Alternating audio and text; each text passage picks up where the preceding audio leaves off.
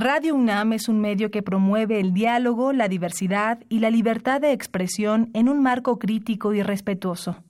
Los comentarios expresados a lo largo de su programación reflejan la opinión de quien los emite, mas no de la radiodifusora.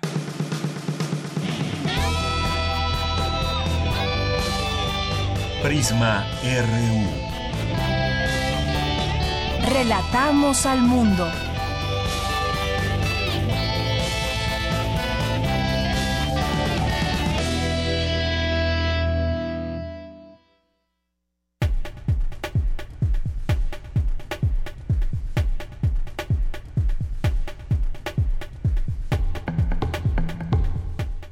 ¿Qué tal? Muy buenas tardes. Gracias por acompañarnos aquí en Prisma RU. Arrancamos a la una con cuatro minutos. Gracias por estar con nosotros. Yo soy Deyanira Morán. Aquí está ya todo el equipo listo para arrancar esta emisión de la revista informativa y desde aquí le vamos a relatar al mundo varias cosas. Además de lo que sucede en la UNAM, que ya iremos eh, platicando sobre ello a lo largo del programa, también platicaremos de algunos temas nacionales e internacionales. En el caso de los temas nacionales, estos cambios que derivan de la PGR y el caso Santiago Nieto, que además ahora se unen muchas voces para que el titular o extitular de la FEPADE pues pueda ser restituido por el Senado. ¿Qué implica el que lo hayan cesado o el que, el que lo hayan retirado de este cargo? ¿Qué significa para el propio INE? ¿Qué significa para la ciudadanía?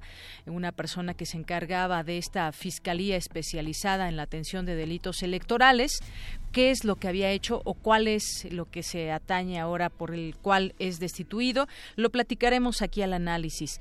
También estaremos invitando a todo nuestro auditorio y al público en general a que se unan al gran remate de libros de la UNAM. Tendremos una entrevista más adelante para que nos den todos los pormenores, porque pues los libros van a estar al costo más un peso, es decir, va a ser una ganga el que usted pueda descubrir muchos de los libros que se estarán ofertando ahí en el paseo de las Humanidades. Ya tendremos oportunidad de platicarles qué tipo de libros o qué podemos encontrar en este gran remate de libros que hay que aprovechar, algo que está ofreciendo nuestra UNAM. Y también estaremos en los temas internacionales platicando sobre el tema de Cataluña, ahora ya la reacción del gobierno español a través de Mariano Rajoy, que busca pues aplicar el, el 155 para que no se pueda para que Cataluña no se vuelva independiente, no tenga ni siquiera esta posibilidad. Busca Rajoy destituir al gobierno catalán para controlar la amenaza independentista y hay también voces divididas en este aspecto. Tendremos, por supuesto, todos los, como todos los días, eh, nuestra sección de cultura, tendremos también cartografía RU con Otto Cázares, que nos había dejado pendiente una reflexión sobre Ovidio. Y también aquí nos acompañará Montserrat, Montserrat Muñoz, que nos hablará de las actividades que hay en la sala Julián Carrillo. Así que esto es parte solamente de lo que tendremos hoy aquí en Prisma RU. Hoy es día de Gaceta UNAM, ya está publicada. Muchos quizás ya la leyeron y si no, los invitamos a que lo hagan y aquí ya nos platicará más adelante Hugo Huitrón al respecto. Es la una con siete y arrancamos con nuestro resumen informativo. Relatamos al mundo. Relatamos al mundo. En este lunes 23 de octubre del año 2017 le relatamos al mundo desde los temas universitarios que en una mesa redonda universitarios abordaron diversas miradas sobre los recientes sismos. En unos minutos más estará aquí Jorge Díaz, nuestro compañero reportero, con toda la información. ¿Y qué hacer ante qué hacer frente a la crisis migratoria? Especialistas analizan nuevas propuestas de acción. Más adelante mi compañera Cristina Godínez nos tendrá todos los detalles. Por segundo año consecutivo, el posgrado en diseño industrial de la UNAM tendrá presencia en la muestra internacional Global Grad Show, a realizarse en noviembre próximo en Dubái. Pavel Escobedo y Andrés Solís, académicos de la Facultad de Arquitectura, llevarán sus ideas a la decimosexta muestra internacional de arquitectura de la Bienal de Venecia. En los temas nacionales, en un hecho inédito, el subprocurador Alberto Elías Beltrán y el destituido titular de la FEPADE, Santiago Nieto, comparecerán ante el Senado para que después los legisladores voten si restituyen al funcionario o avalan la decisión de la PGR. Carlos Fadigas, exdirector de Braskem, filial petroquímica de la brasileña Odebrecht, aseguró que la empresa acompañó de tiempo completo la campaña de Enrique Peña Nieto en 2012. Vaya tema también que llega hasta, pues bueno, más allá de la opinión pública, hasta el tema del propio Santiago Nieto, ya lo platicaremos más adelante. Por su parte, el exdirector general de Pemex, Emilio Lozoya, anunció que demandará a Santiago Nieto porque violó sus derechos y dio a conocer información privada. Bueno, pues más bien habrá que pedirle al exdirector de Pemex que también demuestre que está libre de pecado, libre de corrupción, porque las cosas parecen apuntar a que tendría que demostrar lo contrario. Hay una investigación en su contra y pues bueno, también las investigaciones tendrían que dar frutos en este sentido. ¿Hubo o no corrupción y de qué tamaño y cómo se puede comprobar este tema con el exdirector general de Pemex, Emilio Lozoya? Ante el contexto de violencia feminicida que prevalece en Puebla, la Comisión Nacional de los Derechos Humanos solicitó la declaratoria de alerta de género. Y también platicaremos más adelante de un caso que se vivió allá en Guerrero, también que tiene que ver con una mujer defensora de derechos humanos. Hay una nueva ley también que permite que existan eh, que existan castigos más fuertes a quienes son defensores, eh, que a, quienes ataquen a los defensores de derechos humanos, algo que sucedió en Tlapa Guerrero, donde la activista Indira Sánchez Sandoval denunció que fue violada el pasado 16 de septiembre por una policía de Tlapa Guerrero y además el contexto en que se dan las cosas y hasta el momento pues no hay quien esté detenido por este hecho. En la Ciudad de México, el 39% de las viviendas tiene 26 años o más de antigüedad, la proporción más alta en el país, según datos del INEGI. Pues sí, ya nos dimos cuenta que muchos de estos edificios que tienen, que se construyeron antes de 1985, pues son los más proclives cuando hay un sismo. Y en ese sentido el censo todavía no termina, el censo de edificios aquí en nuestra Ciudad de México, pero sobre todo, pues también los que no están, digamos, en grave riesgo, pues podrían tener serias consecuencias si es que se puede, si es que llega a haber un sismo en, eh, pues que lo habrá en el futuro, no sabemos cuándo, pero habrá un sismo y de qué manera sería esta afectación. Habrá que hacer un censo o habría que hacer un censo también al respecto. En los primeros nueve meses de 2017 fueron robados más de 66 mil vehículos asegurados en México, una cifra sin precedente, reveló la Oficina Coordinadora de Riesgos Asegurados. Maestros de la sección 22 de la Coordinadora Nacional de Trabajadores de la Educación instalaron un plantón en el Zócalo de la capital de Oaxaca. Vecinos de las delegaciones de Iztacalco e Iztapalapa continúan sin agua y bloquearon hoy algunas calles y avenidas. En otros temas de economía ahora, la Confederación Patronal de la República Mexicana insistirá que a partir de noviembre se incremente el salario mínimo general de 80.04 a 95.24 pesos. La Secretaría de Hacienda presentó por primera vez una estrategia contra cibercriminales con la finalidad de evitar que los avances tecnológicos sean usados en contra de la población. En los temas internacionales, el Estado Islámico asesinó al menos a 116 personas durante los 20 días que tuvo en su poder la población de Cuaritayán, ahora bajo control gubernamental, denunció el Observatorio Sirio de Derechos Humanos y miles de judíos ultraortodoxos se manifestaron nuevamente en Jerusalén contra el servicio militar obligatorio. Hoy en la UNAM, ¿qué hacer y a dónde ir? El Centro de Ciencias de la Complejidad te invita a la conferencia Hilos de Continuidad y Cambio, Nuevos Puentes y Viejas Cargas, la cual se llevará a cabo a las 18 horas en el auditorio C3. La entrada es libre. No te puedes perder la mesa redonda Tolerancia y Diversidad en México, Retórica o Realidad. Aún tienes tiempo. La cites a las 17 horas en el auditorio Dr. Luis Lara Tapia de la Facultad de Psicología. Este lunes, la Facultad de Filosofía y Letras comienzan con todo para tu protección. Te invita a la plática Riesgo Sísmico y Protocolo de Seguridad en la facultad. Te esperan a las 16 horas en el aula magna.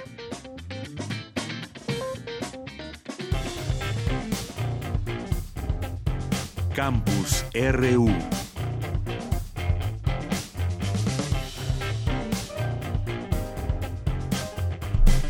Bien, pues continuamos y entramos a nuestro campus universitario cuando es la una de la tarde con 13 minutos. Ya está aquí Jorge Díaz, como habíamos comentado, para hablarnos sobre la mesa redonda de los sismos. Se sigue hablando de este tema, eh, Jorge, donde la sociedad civil debe pedir cuentas sobre lo sucedido en los sismos y un seguimiento permanente a los damnificados, es lo, en lo que coinciden investigadores de la UNAM. Buenas tardes, Jorge. ¿Cómo estás, Deyanira? Buenas tardes. Pues eh, otro punto de vista respecto a los sismos que informativamente sigue generando eh, de qué hablar. En el Centro de Investigaciones Interdisciplinarias en Ciencias y Humanidades de la UNAM se llevó a cabo este seminario denominado Entre la Tierra que se mueve y la sociedad que se simbra.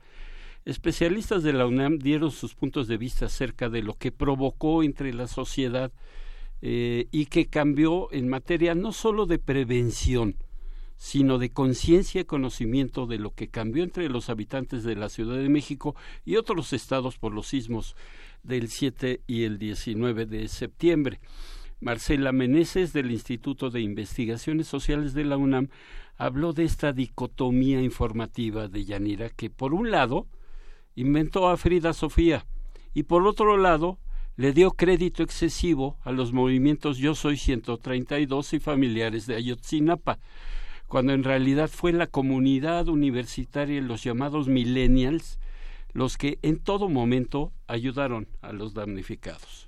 El caso es que esta exaltación de la sociedad civil y de sus jóvenes tiene un sustento real también, que radica en la ausencia inicial y posterior inoperancia de las autoridades de los distintos niveles en las labores de rescate, en la opacidad en el flujo de información veraz y oportuna. Por ejemplo, me pregunto quiénes, cuántos y dónde perdieron la vida las víctimas del sismo. Hay datos que indican que, que hubo eh, eh, muertos en distintas tiendas, ¿no? Tiendas de autoservicio y tiendas de eh, de ropa, ¿no? Liverpool, Palacio de Hierro, y son datos que no, no han salido a la luz, pues. Entonces, ¿quiénes son? ¿Cuántos son los que están eh, en esa cifra oscura?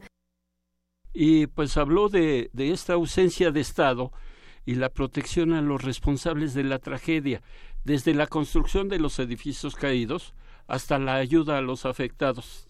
Ya vivimos que eh, mucha gente quiso intervenir en los centros de acopio, los tomó, dijo que no eran para los damnificados, que se estaban desviando, en fin, toda esta parafernalia que se formó alrededor de la ayuda a los damnificados. Vamos a escuchar otro de los conceptos de la investigadora de, en ciencias sociales.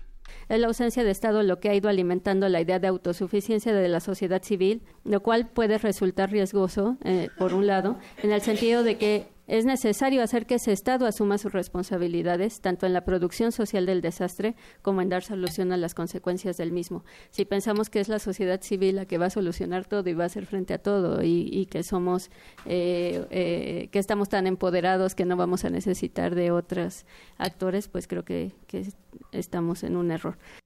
Bueno, pues eh, por un lado, sí, la sociedad civil fue la que llegó primero, hizo todo.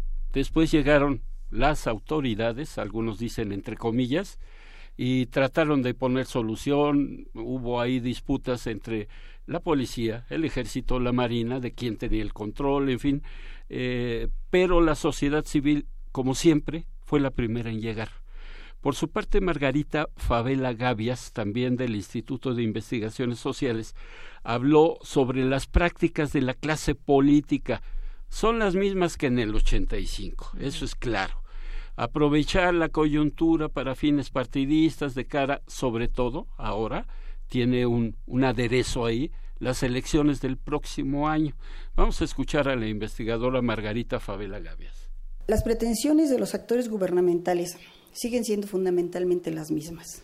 Impedir la organización ciudadana, lograr ventajas políticas y beneficios económicos, mientras que los afectados por los sismos quieren principalmente que se haga justicia y recuperar sus patrimonios. Pero ahora, además de esa sociedad civil que espontáneamente de nuevo salió a apoyar solidaria y generosa a las víctimas, está la sociedad civil organizada, que quiere que el proceso de resolución de la emergencia no refuerce casicazgos, ni garantice impunidades, ni mucho menos encubra malversaciones y produzca más enriquecimientos ilícitos. Y de Yanira fue muy clara, ambas investigadoras fueron muy claras porque en 1985, recordamos, en ese entonces el presidente de la República, Miguel de la Madrid, sobrevoló la ciudad hasta las siete de la noche, doce horas después de los sucesos. Ahora fue inmediata, casi inmediata, la, el arribo de las autoridades, pero se sigue con la misma práctica, jalar agua a su molino, aprovechar este tipo de coyunturas para que algunos partidos políticos y sobre todo con miras a las elecciones del próximo año que son presidenciales, son federales, ahí este, traten de sacar este provecho que dicen las investigadoras. Es lo mismo, pero presentado de distinta manera, lamentablemente. Así es, Jorge. Y varias cosas, varias cosas. Esto que, se señalaba también de impedir la organización ciudadana, en aquel entonces, hay que recordar, en 1985, pues se iban formando también esta organización civil que después derivó también en muchos, eh, en, hasta en un partido político y, gente de izquierda y demás. Ahora creo que los partidos políticos fueron desplazados y se dejó ver también en algún momento en algunos sitios, como el caso de Xochimilco, por ahí con el delegado, donde se presentaban las autoridades y la gente pues reaccionaba en rechazo a ellos. Estaban tomando, digamos, el control como, sociedad, o como eh, sociedad civil y organizándose de manera ciudadana. Hay varios puntos. Otra cosa que también se ha comentado, digamos, no de manera tan abierta en todos los medios de comunicación, el tema que mencionaban de las tiendas departamentales, también qué responsabilidad o por qué no decir murió en tal o cual tienda eh, eh, y se oculta para que no vaya de por medio el nombre de, de alguna tienda de alguna empresa, eso también pues grave, hasta situaciones también mucho más inespecíficas que, que se han publicado sobre estos temas de que si los rescatistas se enfocaron más a, algún sitio o alguna persona, estas son situaciones que también van emergiendo dentro de la propia pues eh, en algún momento el caos que reina, con quién va a organizar a todos en cada edificio que se cayó y demás. Hay muchas, como decías tú, mucha gente que lleva agua a su molino, pero hay que destacar pues que finalmente la organización ciudadana pues también tiene su parte muy importante y, quedan a veces hasta rebasadas las autoridades. Y pusiste unos ejemplos muy claros. Los partidos políticos resultaron rebasados por completo. Y rechazados. Rechazados. Y no solamente los partidos, los mismos gobernantes. Yo recuerdo la escena donde Graco Ramírez, en Cuernavaca o en algunas partes del estado de Morelos, se presentó donde había una serie de, de, daños ahí graves, por supuesto, porque ahí fue el epicentro del 19 de septiembre, Nadie, como dicen por ahí, nadie lo peló, nadie le hizo caso al pobre señor. El señor andaba con las bolsas, con las manos en las bolsas, tratando de ver, pero nadie le hizo caso. Y esto eh, es un signo inequívoco de que la sociedad civil fue la que realmente tomó, si quieres ponerlo de esta manera, tomó el poder y el control de toda la, la, situación en ese momento. Así es. Bueno, pues algunas partes que se pueden seguir analizando en todo este tema y, muchas otras cosas con respecto a la organización ciudadana.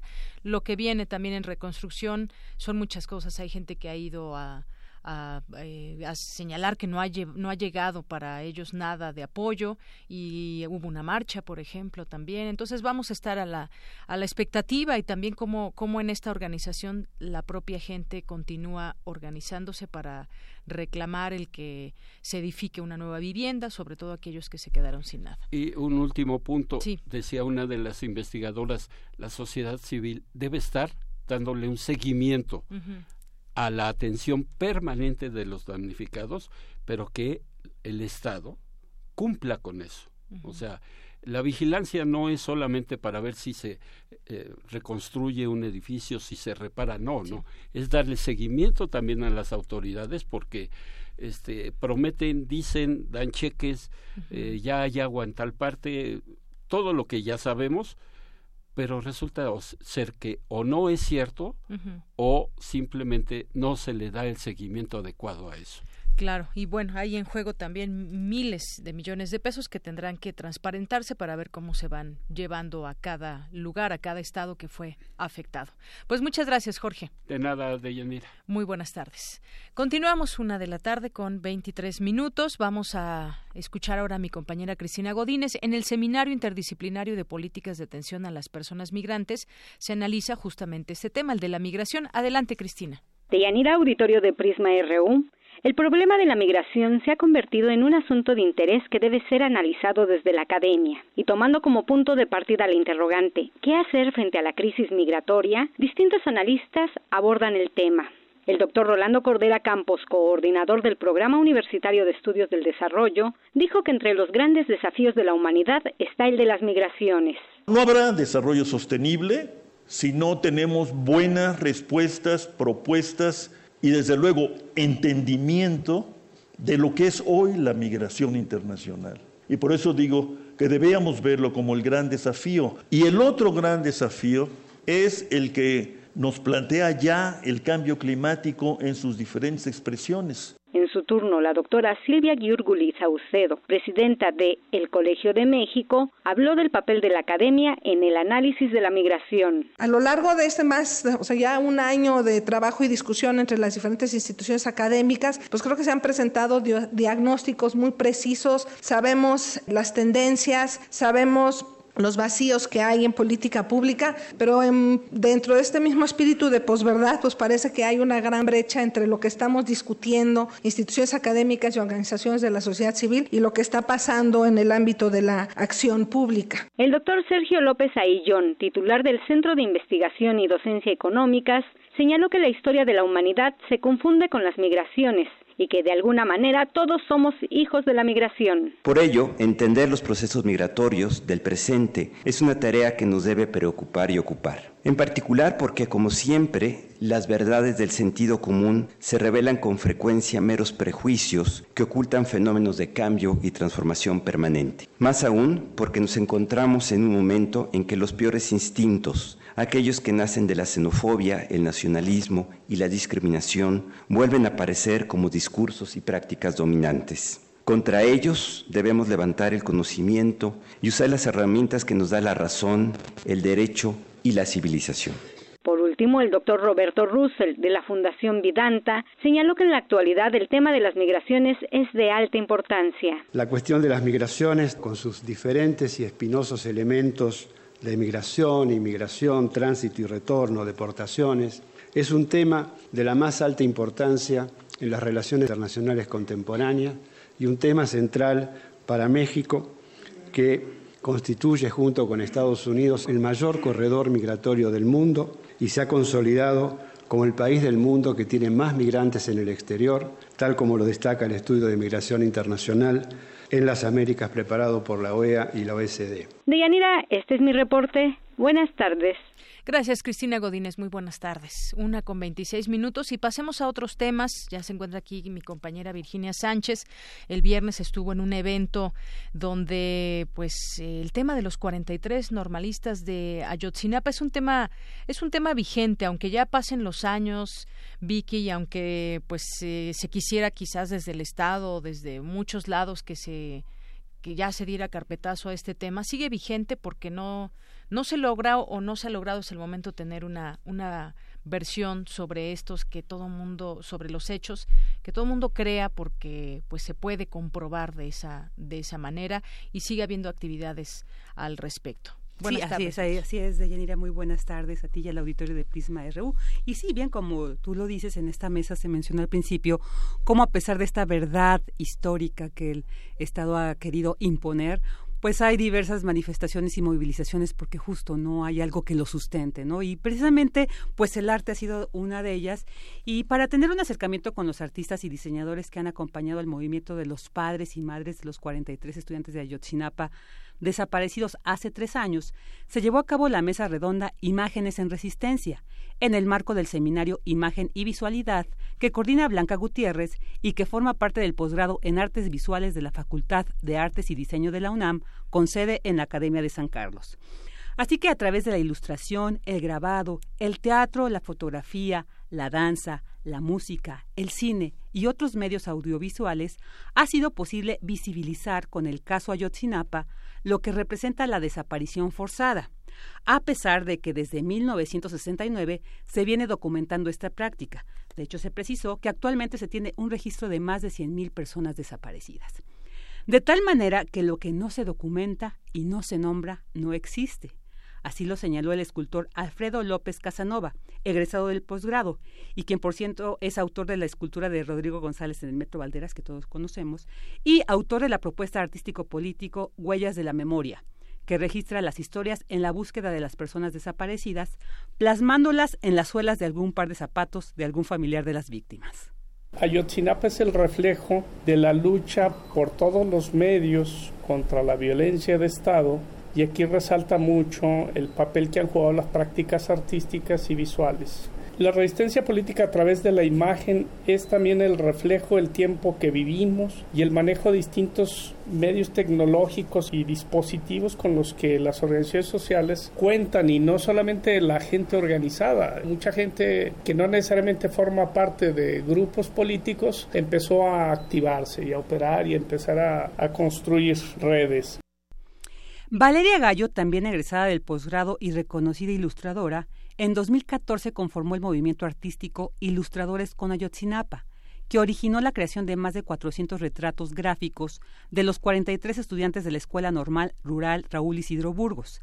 Y ella resaltó la dimensión comunicativa y solidaria que tiene la ilustración y, como ella decía, los dibujitos y con esos dibujitos que hacemos comunicamos, informamos y tocamos. Y si esos dibujitos los compartimos, los mostramos en un espacio, en un medio tan horizontal, tan rápido y autónomo como son las redes digitales de comunicación, alcanzamos a tocar a más gente. Y puede ser que en una de esas, ese alguien que tocamos con nuestros dibujitos decida también actuar, porque se trata también de crear comunidad, de encontrar nuevas formas de ser pueblo. Es el compañerismo el que crea comunidad y es él quien nos ayuda a cruzar ese umbral del miedo.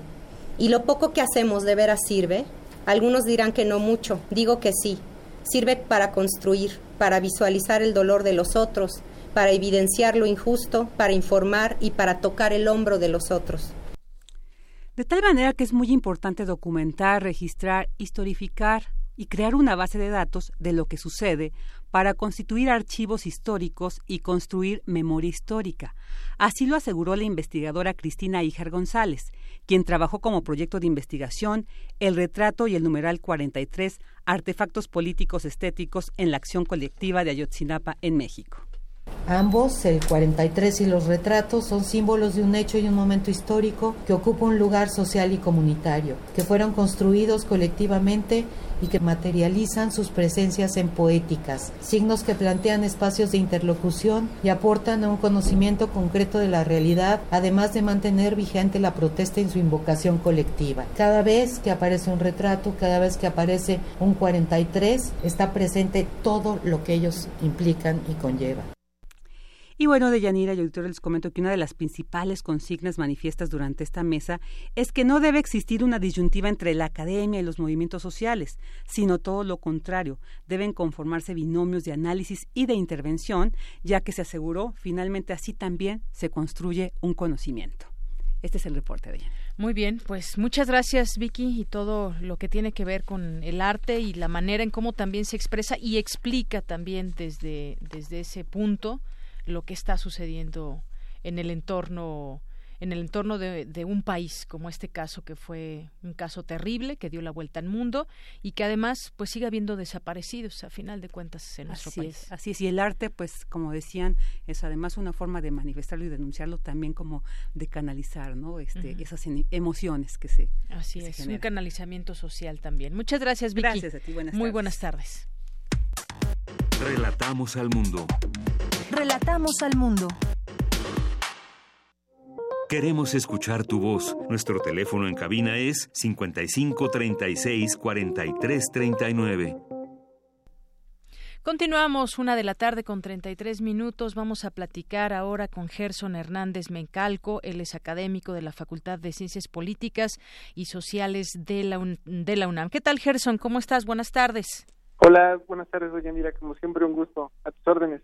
Bien, pues oh, vamos a platicar sobre pues este tema, esta destitución de Santiago Nieto al frente de la FEPADE, eh, Santiago Nieto Castillo, que fue removido de esta fiscalía especializada en atención de delitos electorales por transgredir el código de conducta de la Procuraduría General de la República. Esta decisión que fue tomada por el encargado de la PGR y su procurador jurídico y de asuntos internacionales, Alberto Elías Beltrán, de conformidad con lo dispuesto por los artículos de la ley orgánica y bueno, una decisión llena de polémica. Vayamos poco a poco. Hay temas eh, que, pues bueno, cosas que hizo al frente de la FEPA de Santiago Nieto, qué papel eh, podemos ver que hizo, un papel eh, bueno, malo, y ahora, ¿por qué se da en este marco? ¿Cómo podemos entender y analizar esto, Gerson? Sí, con mucho gusto. Mira, antes que todo, recordemos que esta última semana en el sistema de justicia de nuestro país no solamente ha estado caracterizada por la sustitución de, este funcionario, sino recordemos que hace precisamente una semana el ex eh, procurador Raúl Cervantes presentó su renuncia ante el Senado de la República y ante el presidente de la República y creo que eso es un primer antecedente para darle una respuesta a tu pregunta. Recordemos que hasta hace unas semanas hubo una campaña muy interesante, hashtag el fiscal carnal, por parte de diferentes organizaciones de la sociedad civil como México Evalúa, el Observatorio Nacional Ciudadano y demás, donde se oponían al pase automático del actual procurador como fiscal nacional anticorrupción.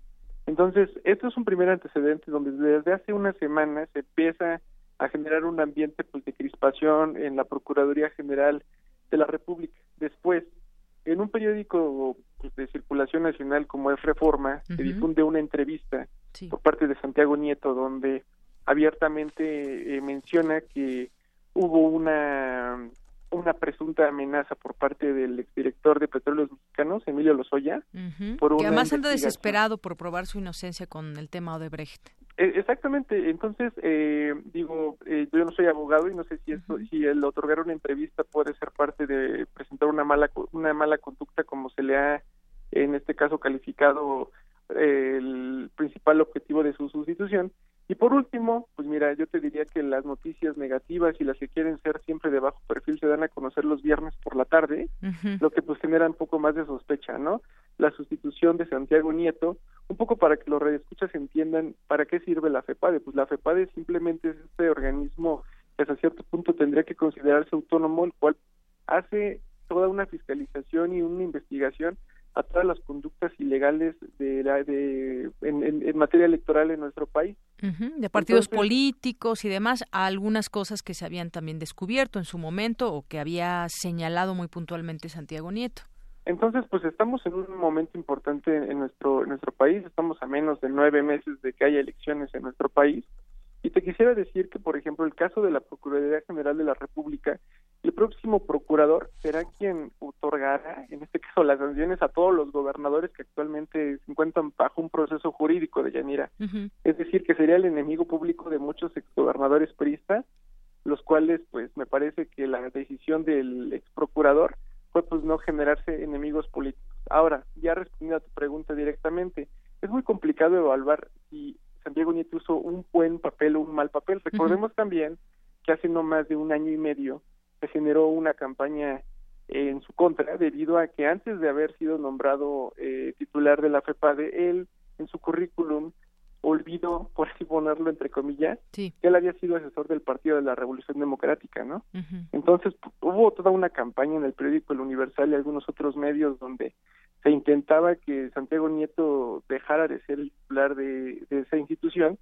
Sin embargo, lo que por lo que conocemos el día de hoy es que hay diferentes investigaciones abiertas, tanto a diferentes funcionarios como Emilio Lozoya, pues un personaje muy importante y poderoso en nuestro país, y algunos otros partidos políticos, los cuales al final del día me parece que es la causa principal de su sustitución, ¿no? En nuestro país me parece que es algo muy delicado y muy negativo que la FEPADE no sea un organismo realmente autónomo y que sea parte de un aparato jurídico como es la Procuraduría General de la República, ¿no? En nuestro país uno de los problemas principales es pues que sí, hay muchas leyes, hay muchos hasta cierto punto candados, pero en realidad las piezas fundamentales que encabezan las instituciones de nuestro país y que le pueden generar un contrapeso al poder de la República y es en este caso pues propias las mismas instituciones que son puestas eh, y sustituidas pues, por los nuevos funcionarios del gobierno federal, ¿no? A mí me parece que es una mala noticia. Y un poco para redondear esto me parece que no hay que perder de vista el clima político electoral donde la principal postura de organizaciones de la sociedad civil del fiscal carnal y de las grandes victorias que en estos últimos semanas ha tenido eh, pues algunos algunas fuerzas de la oposición no puede ser descartada como una lectura de que la cabeza de, de, de, Santiago Nieto simplemente sea pues con un objetivo de pues mantener las sanciones y los contrapesos contra los partidos políticos eh, del gobierno actual eh, en la pues en la misma perversión que hasta este momento existe que es que no se ejerce el Estado de Derecho de claro y además bueno pues está eh, la pregunta sería se está haciendo valer la ley o se está protegiendo a Emilio Lozoya justamente dos días después de, de esta entrevista de Santiago Nieto pues dice que lo presionó para que declarara públicamente su inocencia el exdirector de Pemex, por presuntos desvíos de Odebrecht al PRI, pues ya lo cesan de la Fiscalía. Pero ahora, pues vendrá también todo un tema en el Senado, porque tendrá en sus manos restituirlo o no, y esa también será una discusión interesante, Gerson. Así es, como bien lo comentas, me parece que esa es una la, la batalla aún no está eh, concluida, no está ganada por las personas que destituyeron a Santiago Nieto, vuelvo a repetir, no lo estoy defendiendo porque no soy un abogado, pero simplemente lo que te quiero decir es que hay un clima, no de hoy, ni de hace siete días, sino de hace algunos meses, donde los titulares de las instituciones que emiten la justicia en nuestro país, pues están siempre pues bajo esta bajo este trampolín, ¿no? Bajo esta cuerda floja en la cual a veces uno piensa el estar en los zapatos de los funcionarios públicos cuando en realidad quisieran hacer una investigación seria, pues la respuesta es pues que al final el sospechosismo y la presunta culpabilidad de, de, pues de poder señalar a un culpable puede generar pues la sustitución pues en estos cargos. Y al final me parece que más allá de un tema que pueda resultar aburrido y de un círculo rojo de un círculo jurídico lo que genera para la mayor parte de la población pues es la desconfianza en las instituciones. En, nuestro país es el último lugar de Yanira de acuerdo al Latinobarómetro donde las instituciones electorales están en peores lugares no entonces solamente estamos comparados con Venezuela y con unos, algunos países como Paraguay. Entonces me parece que esta no es una noticia ni positiva para nadie. Quien lo esté celebrando y pueda estar en el día de hoy feliz, más allá de pues, presuntos apellidos que podamos mencionar en este momento, pues genera una, una incertidumbre más en las autoridades de justicia en nuestro país, ¿no? La semana pasada el INEGI da a conocer la percepción con respecto a la inseguridad y México más de siete de cada diez mexicanos este, pues no se sienten seguros en, en, nuestro país. Y si, eh, les preguntáramos acerca de la calidad de la justicia y demás, pues seguramente los resultados serían similares, ¿no? A mí me parece que, la, que, lo que hemos estado observando durante esta semana en la Procuraduría General de la República es un reflejo muy desafortunado pues de cómo no hay no se quiere todavía que, haya contrapesos en nuestro país. Y es una mala noticia. Y ojalá en el Senado de la República donde hay no una mayoría absoluta por parte del PRI, pues se puedan generar algunos contrapesos, pues para que, no sé si destituirse a la mejor manera, pero que no quede una persona a modo del gobierno federal, ¿no? Claro, claro, sí, no tiene esa mayoría absoluta, pero de pronto vienen las negociaciones y ya sabemos también muchas cosas para que a veces las cosas sean afines a algún gobernante o algún partido. Vamos a estar muy atentos de lo que suceda. Como tú bien dices, coincido en que no es una, una buena noticia, sobre, sobre todo después de lo que, de lo que se revela. Entonces nos queda aún esa pregunta si es eh, pues un compromiso de vigilar las actuaciones de los servidores públicos y que sean apegadas a la legalidad y ética institucional o bien, pues, insisto, están protegiendo a Emilio Lozoya Austin y bueno, esto ya ya iremos viendo también esta discusión allá en el Senado y qué pasa con este personaje ahora Santiago Nieto, porque la opinión pública pues también ha, ha eh, crecido en este sentido en opiniones sobre el tema, ni más ni menos que la FEPADE pues estaría ahí estando en el foco de atención. Pues muchas gracias, Gerson, por platicar con nosotros de este tema. No, hombre, con mucho gusto a la orden. Y el último que me gustaría agregar es que este mensaje es muy negativo porque se estaría mencionando o hablando de que hay una cacería de brujas contra los presuntos funcionarios que quieran en este caso generar siquiera una investigación contra un funcionario del gobierno federal, ¿no? O algún partido político afín al gobierno. Entonces, pues con eso concluyo y pues ojalá el Senado de la República pueda tener la última palabra a favor pues de lo que lo, lo, que la mayoría decida. Muy bien. Gerson, muchas gracias. A tus órdenes. Muy buenas tardes. Gerson Hernández Mecalco, académico de la Facultad de Ciencias Políticas y Sociales de la UNAM. Porque tu opinión es importante, síguenos en nuestras redes sociales, en Facebook como Prisma RU y en Twitter como arroba PrismaRU. Queremos escuchar tu voz. Nuestro teléfono en cabina es 55 36 43 39. Continuamos una de la tarde con 44 minutos y me da mucho gusto recibir en este espacio de Prisma RU de Radio UNAM a César Aguilar.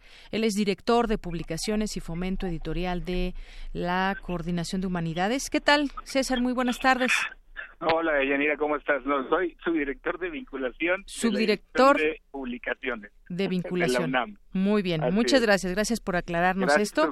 Y bueno, pues queremos que nos invites a este remate de libros que hoy inicia, hace uno, hace 44 minutos arrancó. Así es, abrimos a la una de la tarde. En este momento estoy aquí en, en el gran remate de libros UNAM y es un esfuerzo que ya lo hemos hecho en cuatro ocasiones en donde estamos, eh, en donde hemos invitado a más de 30 dependencias editoras de la UNAM, entre ellas la Dirección de Literatura, el Instituto de Investigaciones Jurídicas, la Dirección General de Divulgación de la Ciencia, Instituto de Biología, Geografía, Filológicas, en fin, un gran eh, surtido de libros, de títulos, de temas, para que vengan aquí a este gran remate de libros UNAM y se van a poder encontrar una promoción que es los libros al costo más un peso. Es decir, los libros los estamos poniendo al costo de producción, lo que costó hacer los libros, más un peso solamente como, como estar un poquito arriba del, del, costo para tener un precio de venta muy accesible a todas las personas que, que quieran acompañarnos. Este es un evento abierto al público en general, no solamente es para la comunidad universitaria, es para toda la persona que quiera venir, que quiera llevarse no solo uno o dos, sino cinco o hasta diez publicaciones es una muy buena oportunidad para que vengan, conozcan y sobre todo se asombren con las, las novedades, con las ediciones universitarias que, que bueno, hay de diversos temas. ¿no? Así es. Bueno, pues esta es una gran oportunidad. Está abierta al público en general, pero evidentemente, pues la comunidad universitaria, pues seguramente estará mucho más interesada porque hay, pues, distintas ofertas, las obras de divulgación científica, investigaciones sociales, obras de, de creación artística y literaria. Es decir, hay una gama de oportunidades para toda la comunidad universitaria y público en general. Sí, mira, ahorita estoy aquí en la mesa de la Facultad de Arquitectura, estoy viendo el Instituto de Geografía de la UNAM, a la Filmoteca de la UNAM, la Facultad de Artes y Diseño, el Instituto de Biología, en fin, tiene que venir porque ahorita está lleno el espacio, entonces si no vienen con tiempo se van a ir los mejores libros. Es, de verdad, nos da mucho gusto que que tanto estudiante, que veo veo a mucho mucho estudiante que que hayan hayan aceptado esta invitación y estén aquí recorriendo las mesas con las diferentes publicaciones universitarias. Así es, ya, mencionabas tú algunos de los presentes en esta en este importante remate de libros entre el Centro de Investigaciones sobre América del Norte, por ejemplo. Ahora, pues tratar de, de, entender también a través de toda esta oferta nuestra nuestro contexto nacional e internacional. Nos decías que estás ahí en el en arquitectura, seguramente ahorita, textos interesantes. Frente a la mesa, frente a la mesa de la coordinación de humanidades que que trajo a Ramón Shirau, que tiene antologías bastante interesantes. eh, pues yo creo que es, es buen momento porque es de las mesas más más ocupadas, de las más concurridas. Sí. Eh, y pues es buen momento para que se den la vuelta a las islas de la UNAM y aprovechen este gran remate del libro universitario.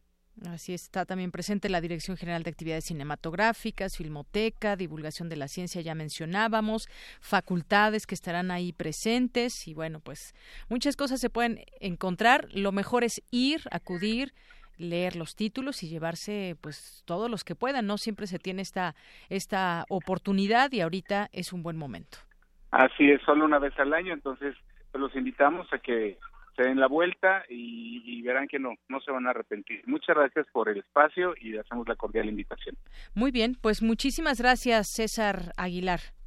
Gracias a ustedes. Muy buenas tardes. Muchas gracias por esta invitación al remate de libros ahí en el Paseo de Humanidades, ahí donde están las islas. No se olvide de acudir a partir de hoy. Hoy abrieron a la una de la tarde hasta las siete de la noche y de martes a viernes de esta semana estará abierto desde las diez de la mañana hasta las siete de la noche. Así que aprovechen esta oportunidad allá en Ciudad Universitaria. Relatamos al mundo. Relatamos al mundo. Porque tu opinión es importante, síguenos en nuestras redes sociales, en Facebook como Prisma RU y en Twitter como arroba PrismaRU.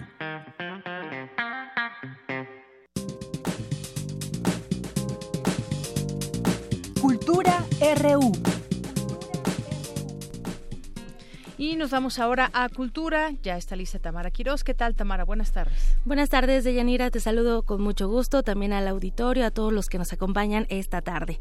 Para iniciar la semana, hoy hablaremos de teatro ese teatro que nos puede hacer sentir emociones variadas, eh, que nos hace imaginar o incluso reflexionar.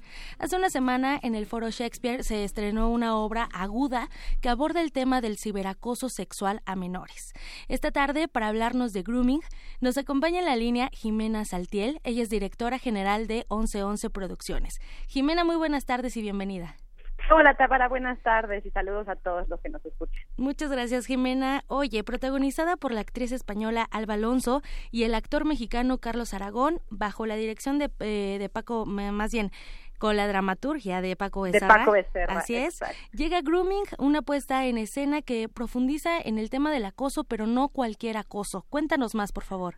Así es, pues fíjate que Grooming es un texto, como decías, del español Paco Becerra, que es un dramaturgo que está ahorita así rompiendo, partiendo plaza en España. Y esta obra que ha sido muy, muy, muy inquietante para los públicos tanto de España como de México, como de otras siete u ocho ciudades donde se ha montado, justo por cómo aborda el tema del ciberacoso sexual a menores, que justo la palabra grooming, eso es lo que quiere decir, así como usamos el bullying el anglicismo de bullying para hablar de pues estos pues casos de, de, agresión entre los niños hablamos de grooming es como también un eufemismo para hablar de ciberacoso sexual. Y pues fíjate que la obra es tiene la forma de un thriller porque empieza con el personaje de Carlos Aragón este gran artista mexicano eh, en el parque y llega esta chica que es una chica que parece de 15 años, una menor, que fue llevada hasta ahí por cómo él la fue enredando y enredando y enredando en redes sociales, este, chantajeándola de, primero la chantajea para que le grabe un video y después la chantajea con ese video de mandárselo a sus papás y entonces para que no se lo mande la cita en el parque. Entonces, bueno, vemos toda esta situación, pero al final, como todos thrillers, Paco Becerra nos tiene preparadas como siete sorpresas en el texto, donde las cosas se voltean y se voltean y se voltean, porque al final ninguno de los dos es quien dice ser, que es lo que todos hacemos en redes sociales al final, ¿no? Así es. Y vemos cómo las, las situaciones de poder se van modificando y entonces cuando el público se empieza a inquietar porque nos deja con la pregunta de quién es en realidad el acosado, ¿no? Si ella o él. Entonces es realmente una genialidad de la dramaturgia española. Que bueno, gracias a, a, a Escenas que pudimos hacer esta este montaje en el Foro Shakespeare y que es una obra que tienen que ver porque es una gran actuación y un gran texto que además de tocar este tema tan importante, toca el tema de las parafilias, que no sé si tu auditorio sabe que las parafilias son estas especies de desviaciones sexuales, eh, desviaciones con muchas comillas y sin ser moralistas, eh, donde el placer sexual se coloca sobre otra cosa que el mismo acto sexual, ¿no?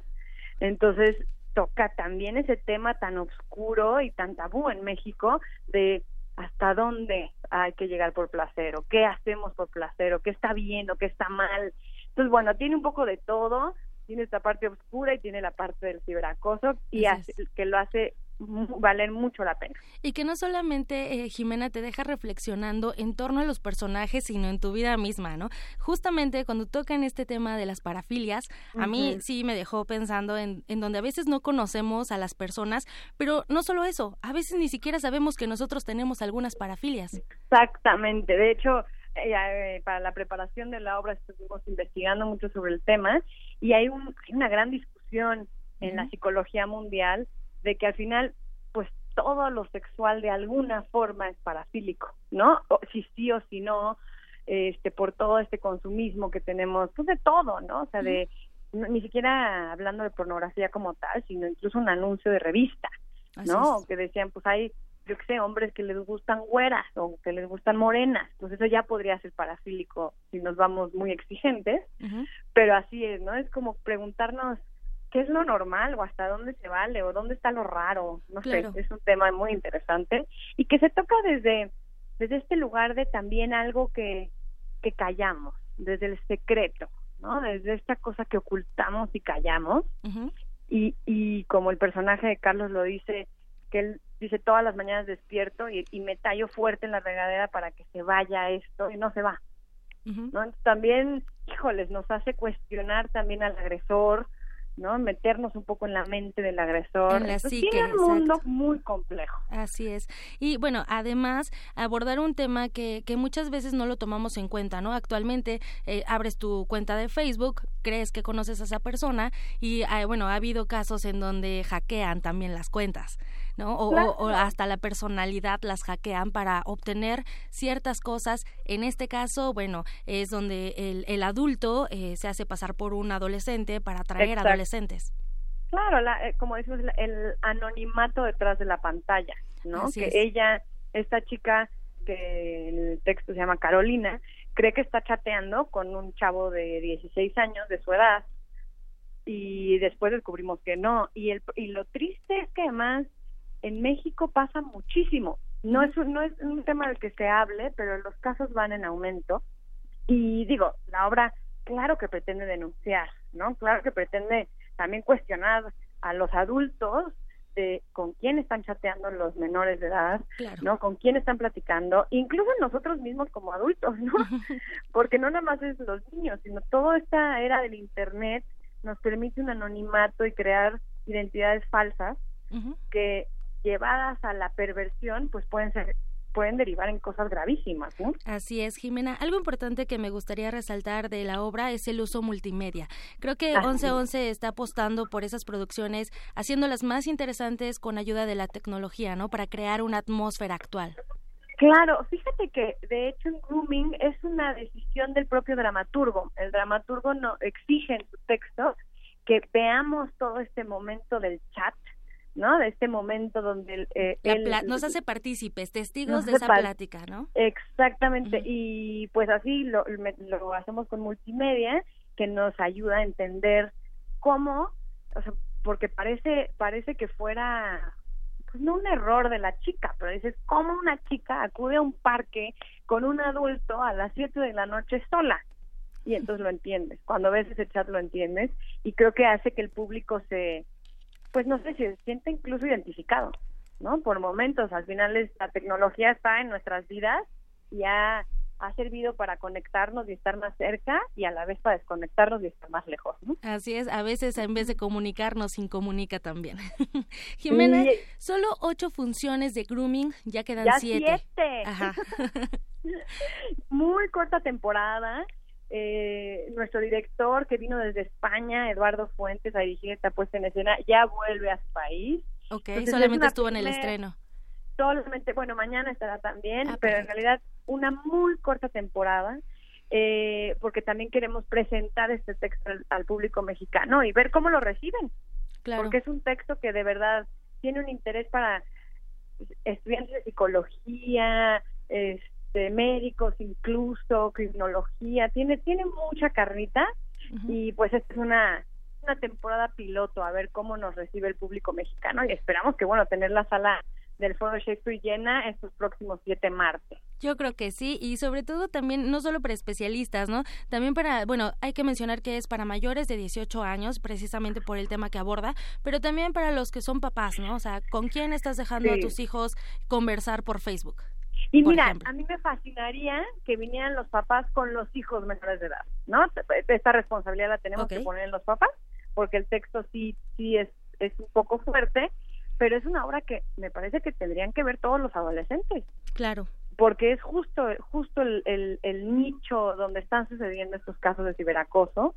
Eh, entonces me, me parecería importante que aunque es solo para mayores de edad, sí dejamos entrar a menores y vienen acompañados por un adulto. Perfecto. Entonces, que esto detone pláticas en casa que proteja a nuestros hijos.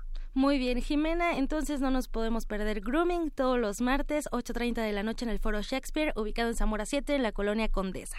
Así es, y que nos busquen en redes sociales como 1111 Producciones, todo con letra, y ahí pueden encontrar más información sobre esta y otras de nuestras producciones. Muy bien, Jimena Saltiel, muchísimas gracias por conversar con nosotros y les, eh, les deseamos una excelente temporada. Muchísimas gracias, Tamara. Hasta luego. Hasta luego. De Yanira y tenemos una opción. Eh, bueno, Jimena Saltiel ya no nos da el tiempo de conversar, pero también eh, hay otra producción de la que ya hemos hablado que es Emilia y su Globo Rojo. Fíjate que la fui a ver ayer. Ayer se reestrenó. el, reestreno, exactamente. Aquí en el... Julio Prieto. Ajá, en el Teatro Shola, que también apuesta por el uso de multimedia, pero bueno, este tema es independiente eh, de grooming, pero también les recomiendo Emilia y su Globo Rojo. Por hoy me despido y les deseo un excelente inicio de semana. Muchas gracias, Tamara, y vamos a hacer un corte en este instante y regresamos a la segunda hora de Prisma RU. Hoy en la UNAM, ¿qué hacer y a dónde ir? La Facultad de Derecho te tiene preparado el primer foro universitario sobre delitos electorales. Hablemos de civilidad y democracia. Asiste a partir de las 17 horas en el aula magna Jacinto Payares. Ante el panorama actual, será interesante asistir a la mesa de diálogo, retos y oportunidades de la Alianza del Pacífico. Será inaugurada por el primer secretario Santiago Mateo Cibrián. La cita es en la sala Lucio Mendieta de la Facultad de Ciencias Políticas y Sociales. El Salón de Actos de la Facultad de Filosofía y Letras trae para ti la conferencia Lectura Multimodal a partir de las 17 horas. No te lo puedes perder.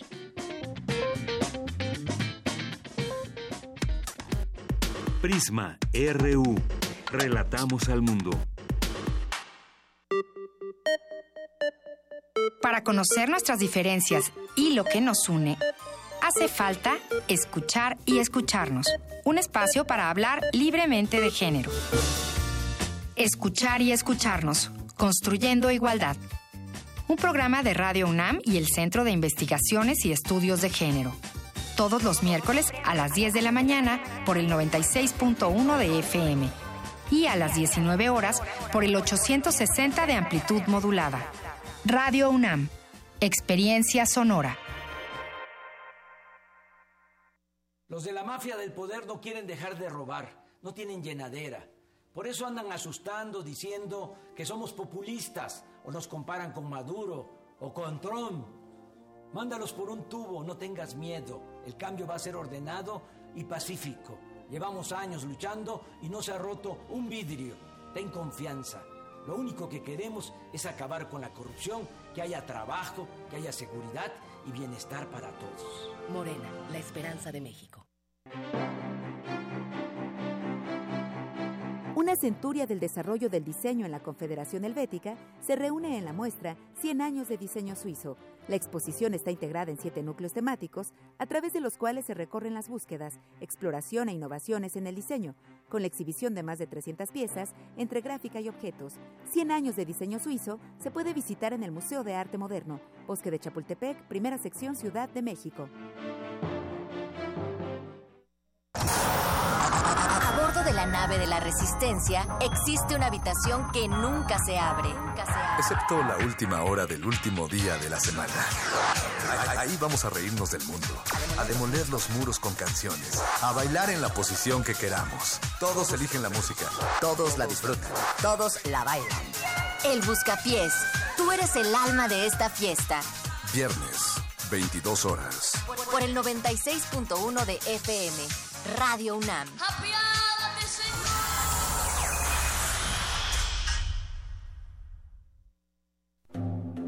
En el año 420 a.C., un hombre pasaba horas tratando de resolver los enigmas orgánicos del ser humano. Hoy, gracias a él, lo último sobre investigación y salud llegará a tus oídos. Hipócrates 2.0. Investigación y vanguardia en salud. Escucha esta serie coproducida por el Programa Universitario de Investigación en Salud y Radio UNAM todos los martes a las 18 horas por el 96.1 de FM. Radio UNAM, Experiencia Sonora.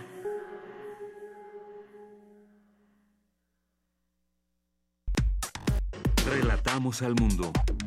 Relatamos al mundo.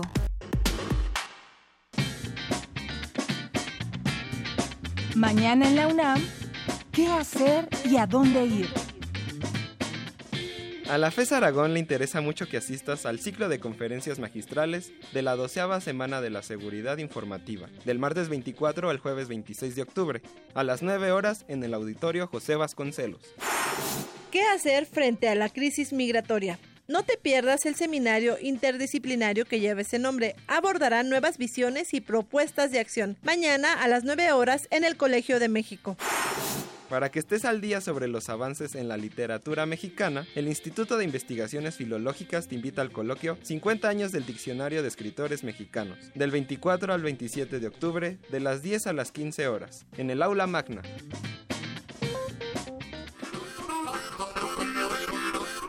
Baúl de citas.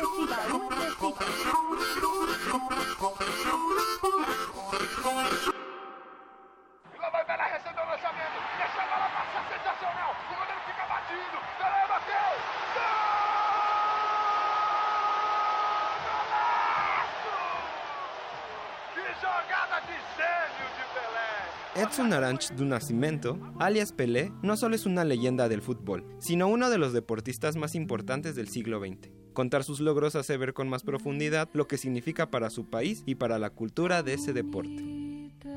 Considerado el mejor jugador de la historia, hoy es el único futbolista que ha ganado junto a su selección tres mundiales, una de ellas a los 17 años, además de contar en su haber más de mil goles como profesional. Sin embargo, más allá de los números está la persona. El exitoso camino de Pelé inició a sus 15 años, cuando debutó en el equipo de su vida, Santos, y durante los 18 años que estuvo ahí, de 1956 a 1974, la selección de su país fue su otra casa, donde también cosechó junto a sus compañeros grandes logros. Con el paso del tiempo, Pelé entendió lo que significaba ser una figura pública y un ídolo para miles de personas, principalmente niños que veían en él un héroe. Cuando en 1969 Pelé tuvo una pequeña gira por Brazzaville, el Congo y Nigeria, comprendió el peso que tenía para muchos niños. Es así que decidió estudiar hasta llegar a la universidad y así ser un mejor ejemplo. Su labor tras retirarse ha sido diversa. Ha sido embajador del UNICEF, ministro del deporte de su país e incluso actor. Lo cierto es que aún hoy día sigue siendo una gran figura y hasta una imagen corporativa. Hoy Pelé cumple 77 años.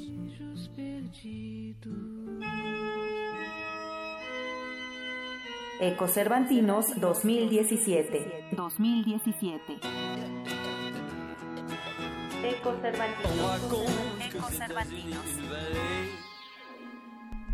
Bien, y nos enlazamos ahora hasta Guanajuato. Ya continúan nuestras compañeras Cindy Dulce. Vamos a arrancar esta segunda hora con la información que nos tiene Dulce García allá en el Festival Internacional Cervantino en su edición 45. ¿Qué tal el fin de semana? Dulce, muy buenas tardes.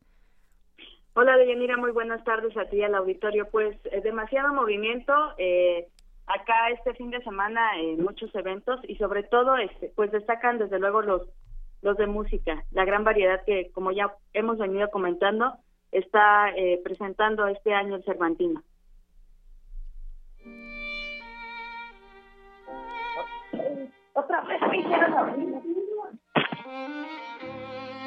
El arte no es, como equívocamente piensan algunos, para distraer, sino para liberar. El músico, el coreógrafo, el dramaturgo, el pintor, nunca están exentos de su entorno. Han convertido desde el vuelo de un pájaro hasta el primer estallido de una guerra en una infinidad de obras inmortales. El pasado no está peleado con el presente. En algún momento y en cualquier lugar, un extremo llega a encontrarse con el otro. El Cervantino ha sabido armonizar estos contrastes, explotarlos, nutrirlos. Tal es el caso del concierto Espíritu Revolucionario que ofreció el dúo Foyle-Tsura, integrado por dos jóvenes de un talento extraordinario, Michael Foyle al violín y Maxim Tsura en el piano. La primera parte expuso al neoclasicismo, movimiento en el que hubo una colaboración muy estrecha entre el violinista y el compositor. Destacaría aquí la sonata de Poulenc, dedicada a Federico García Lorca, uno de los símbolos internacionales de la libertad. En ella el compositor muestra un dramatismo intenso. Entre odio y violencia, lanzaba una protesta contra el fusilamiento del célebre escritor. En retroceso llegaría el sello de Debussy, aquella sonata que él compuso cuando estaba ya muy enfermo de cáncer, su última obra su requiem, de la que en una carta el compositor expresaría que sería escuchada y recordada para siempre, porque reflejaría lo que es capaz de escribir un moribundo en medio de una guerra. Su doble tragedia se convirtió entonces en un gran canto de afirmación a la vida. Pero el público, en suspenso, esperaba la llegada de Beethoven, un repertorio de una dificultad extrema que requirió de una gran precisión. La famosa sonata a Kreutzer fue en sus tiempos considerada como una obra intocable. Solo el mismo Beethoven y su amigo George Bridget Howard se atreverían a estrenarla. Así fue, pero más tarde, entre el furor de unos tragos, ambos discutieron por una mujer. Así que Beethoven le quitaría la dedicatoria de la obra a su amigo y se la daría al que era considerado el mejor violinista de esos tiempos, Kreutzer, nombre por el que ahora se conoce a la obra, y no sería la única a la que le cambiaría el nombre. Los dos jóvenes intérpretes explicaron por qué. Es la voz del traductor periodo heroico de Beethoven. Es muy interesante cómo después de haber considerado el suicidio, hace las obras más maravillosas de su vida es cuando compone la tercera sinfonía, que fue dedicada en principio a, Bonaparte, pero como Bonaparte se vuelve un emperador y traiciona el espíritu revolucionario, le quita la dedicatoria y simplemente se le queda como la sinfonía heroica. Es un ejemplo de cómo un compositor cambia la dedicatoria por sus ideales políticos revolucionarios pero a Kreutzer le parecía imposible ejecutarla, así que nunca la tocó, y si la obra anecdótica requería aún de un toque mítico, sería León Tolstoy quien se lo daría en su novela La Sonata a Kreutzer. Los diferentes contextos del mundo, la diferencia de ideologías, las diversas creencias y costumbres han dado innumerables batallas todos los tiempos. El color de la sangre ha pintado el clima de antiguas y nuevas revoluciones. Pero ¿cuál será por siempre la peor de estas? La que se tiene con uno mismo. Beethoven estaba sordo. Anuncia en una carta su suicidio, pero para fortuna del mundo desistió y a través de la música transformó su tragedia en uno de los periodos más luminosos de su vida. Ya verán ustedes que es una de las piezas más difíciles de tocar para el repertorio de violín y piano, tanto para el pianista como para el violinista. Beethoven lo hizo así porque de alguna manera representa la lucha del ser humano contra fuerzas mayores. Es una lucha contra sí mismo. Esto se ve en que Beethoven era muy obsesivo para componer y dejó muchos cuadernos con manuscritos, con tachonaduras y demás. Siempre corregía, se corregía, siempre estaba en esa lucha contra sí mismo. Así se completó este viaje de espíritus revolucionarios para piano y violín. Para Radio UNAM, Dulce García.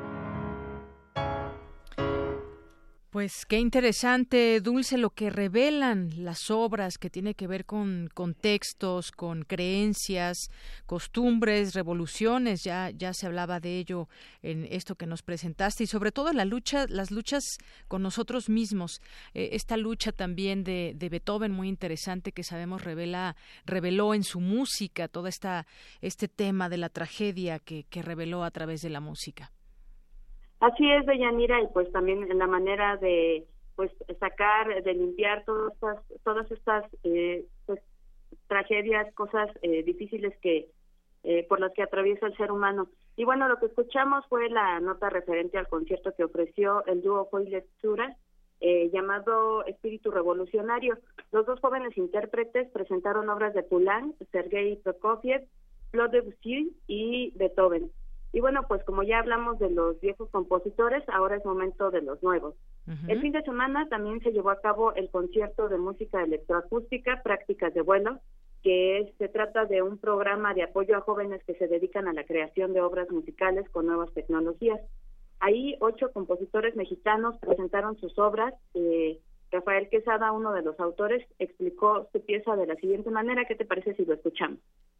La manera en que desarrollé esta pieza fue a partir de eh, la reducción proporcional de las duraciones de cada uno de estos movimientos, teniendo, por ejemplo, eh, una rotación de Júpiter que es de 9 horas con 55 minutos. En esta pieza la reduje a 0.8 segundos. Así, en esa relación proporcional, fui trabajando cada uno de, los planetas, convirtiéndolos en motivos o fragmentos musicales. Se ve reflejado en el movimiento del sonido a través de la sala, con el sistema octofónico, si se dan cuenta, pues están ocho bocinas distribuidas en la sala y cada uno de estos elementos, de estas partículas sonoras, van a estar pues haciendo este movimiento sideral. Deyanira, con sus 11 años de creación, eh, prácticas de vuelo, ha apoyado a más de 98 jóvenes compositores desde el año 2007. Eh, los autores de las obras de este año fueron Rodrigo Espino Mendoza, Andrés Gutiérrez Martínez, Carlos Arturo Hernández González, Aldo Omar Hernández Lombera, Germán López Vargas, Arturo Morfín Mendizábal, Rafael Quesada Cruces y Gabriel Salcedo Sansón. Muy bien, bueno, pues es parte de lo que hace electroacústica, estas prácticas de vuelo y bueno, pues esa oportunidad sobre todo destacar que se da a los jóvenes que pues ya tienen algún conocimiento sobre, sobre la música. Así es, doña Nia. Muy bien, pues muchas gracias, Dulce. Ya mañana nos platicarás las, eh, pues alguna otro concierto o alguna otra actividad que haya habido durante este día. Yo sé que hay muchas cosas y ya nos platicarán un poco, eh, eh, nos platicarás más mañana un poco de lo que mm, está dando el Cervantino en esta edición 45.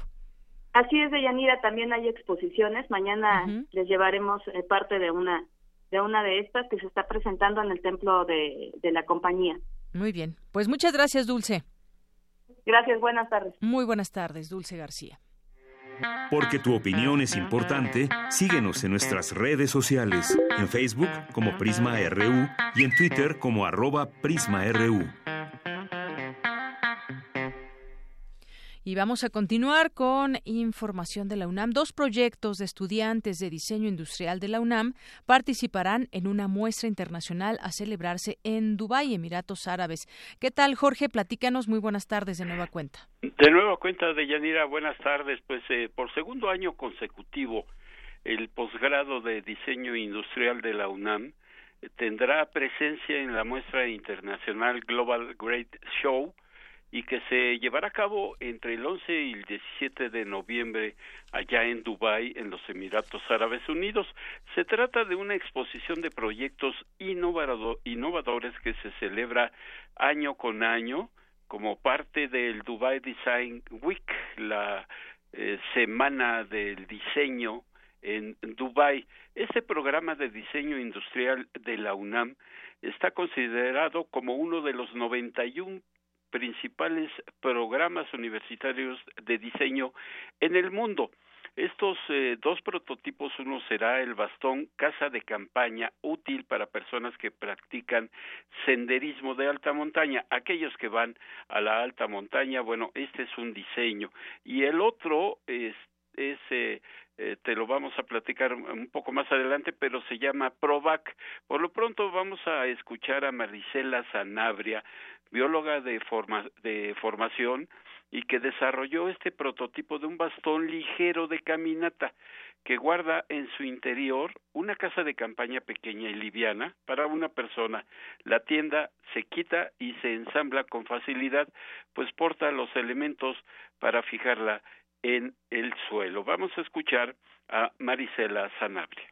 Hice una casa de campaña que se puede guardar en un bastón de caminata. Hay personas que hacen caminata que usan bastones para ayudarse en la nieve, pero también en alta montaña, no importa dónde. Se nos ocurrió que también se pudiera guardar la, tela, que es más de una carpa, y usar el bastón como parte de la estructura que sostiene la carpa. Entonces es como buscar en soluciones que permitan que cargue menos una persona, ¿no? Y el otro proyecto universitario es eh, PROVAC, un arnés resistente y creado por Wendy Cruz a partir de la estructura de los exoesqueletos mecánicos está pensado para cuidadores primarios de personas con discapacidad motriz.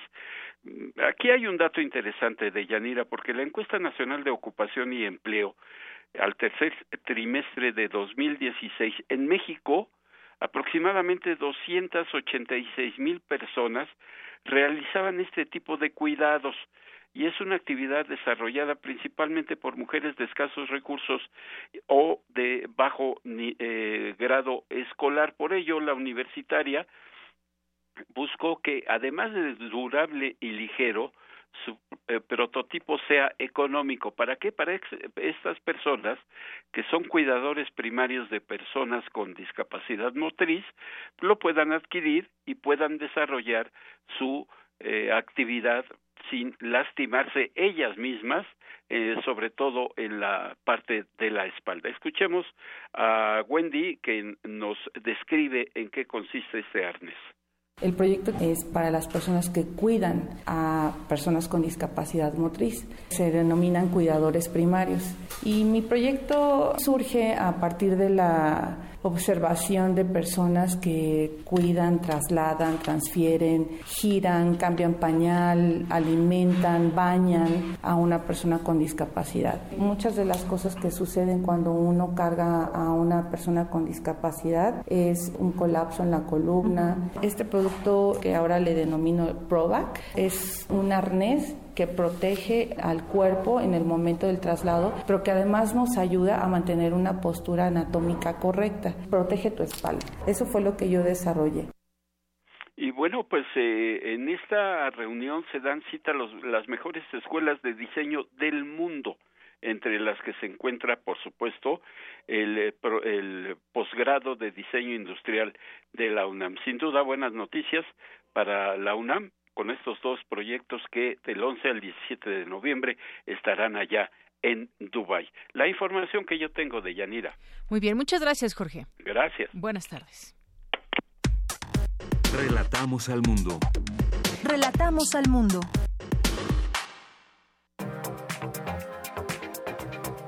Internacional RU. Y bueno, continuamos ahora con los temas internacionales. Habíamos mencionado al arranque de esta emisión eh, que platicaríamos sobre el tema de Cataluña, que está pasando allá en España.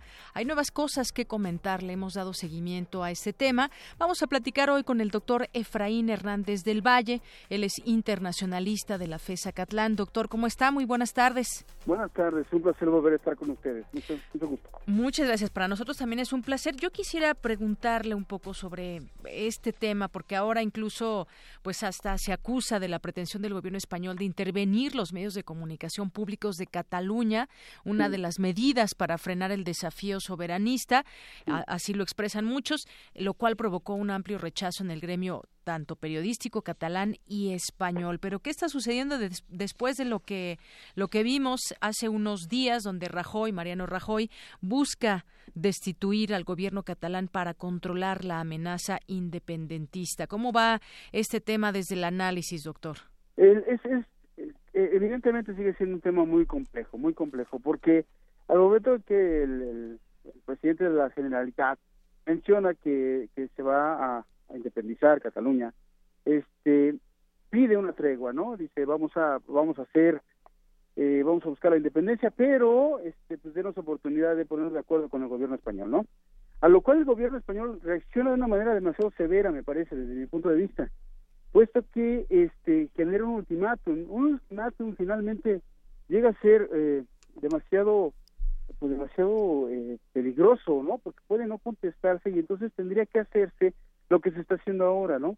Caer en una línea muy delgada entre la, la condición de la constitucionalidad, es decir, poner por encima el artículo 155 del gobierno español y por el otro eh, una condición totalitaria del Estado al momento al momento de querer este, restringir los medios de comunicación que es por donde empiezan los estados totalitarios no entonces ante ante esta perspectiva eh, no es nada fácil no es nada fácil tener una una visión a futuro de lo que podría pasar, puesto que eh, los dos los, los, dos lados están viendo por el interés, pero sin tomar en cuenta la condición también de la ciudadanía, ¿no? Que también es la, la, que la que está en medio de este galimatías. Ah, eh, por eso eh, me parece muy muy difícil y, reitero, eh, pues llegamos a esta condición de Mariano Rajoy de llegar a la casi al totalitarismo estatal, ¿no? Que es muy, muy peligroso.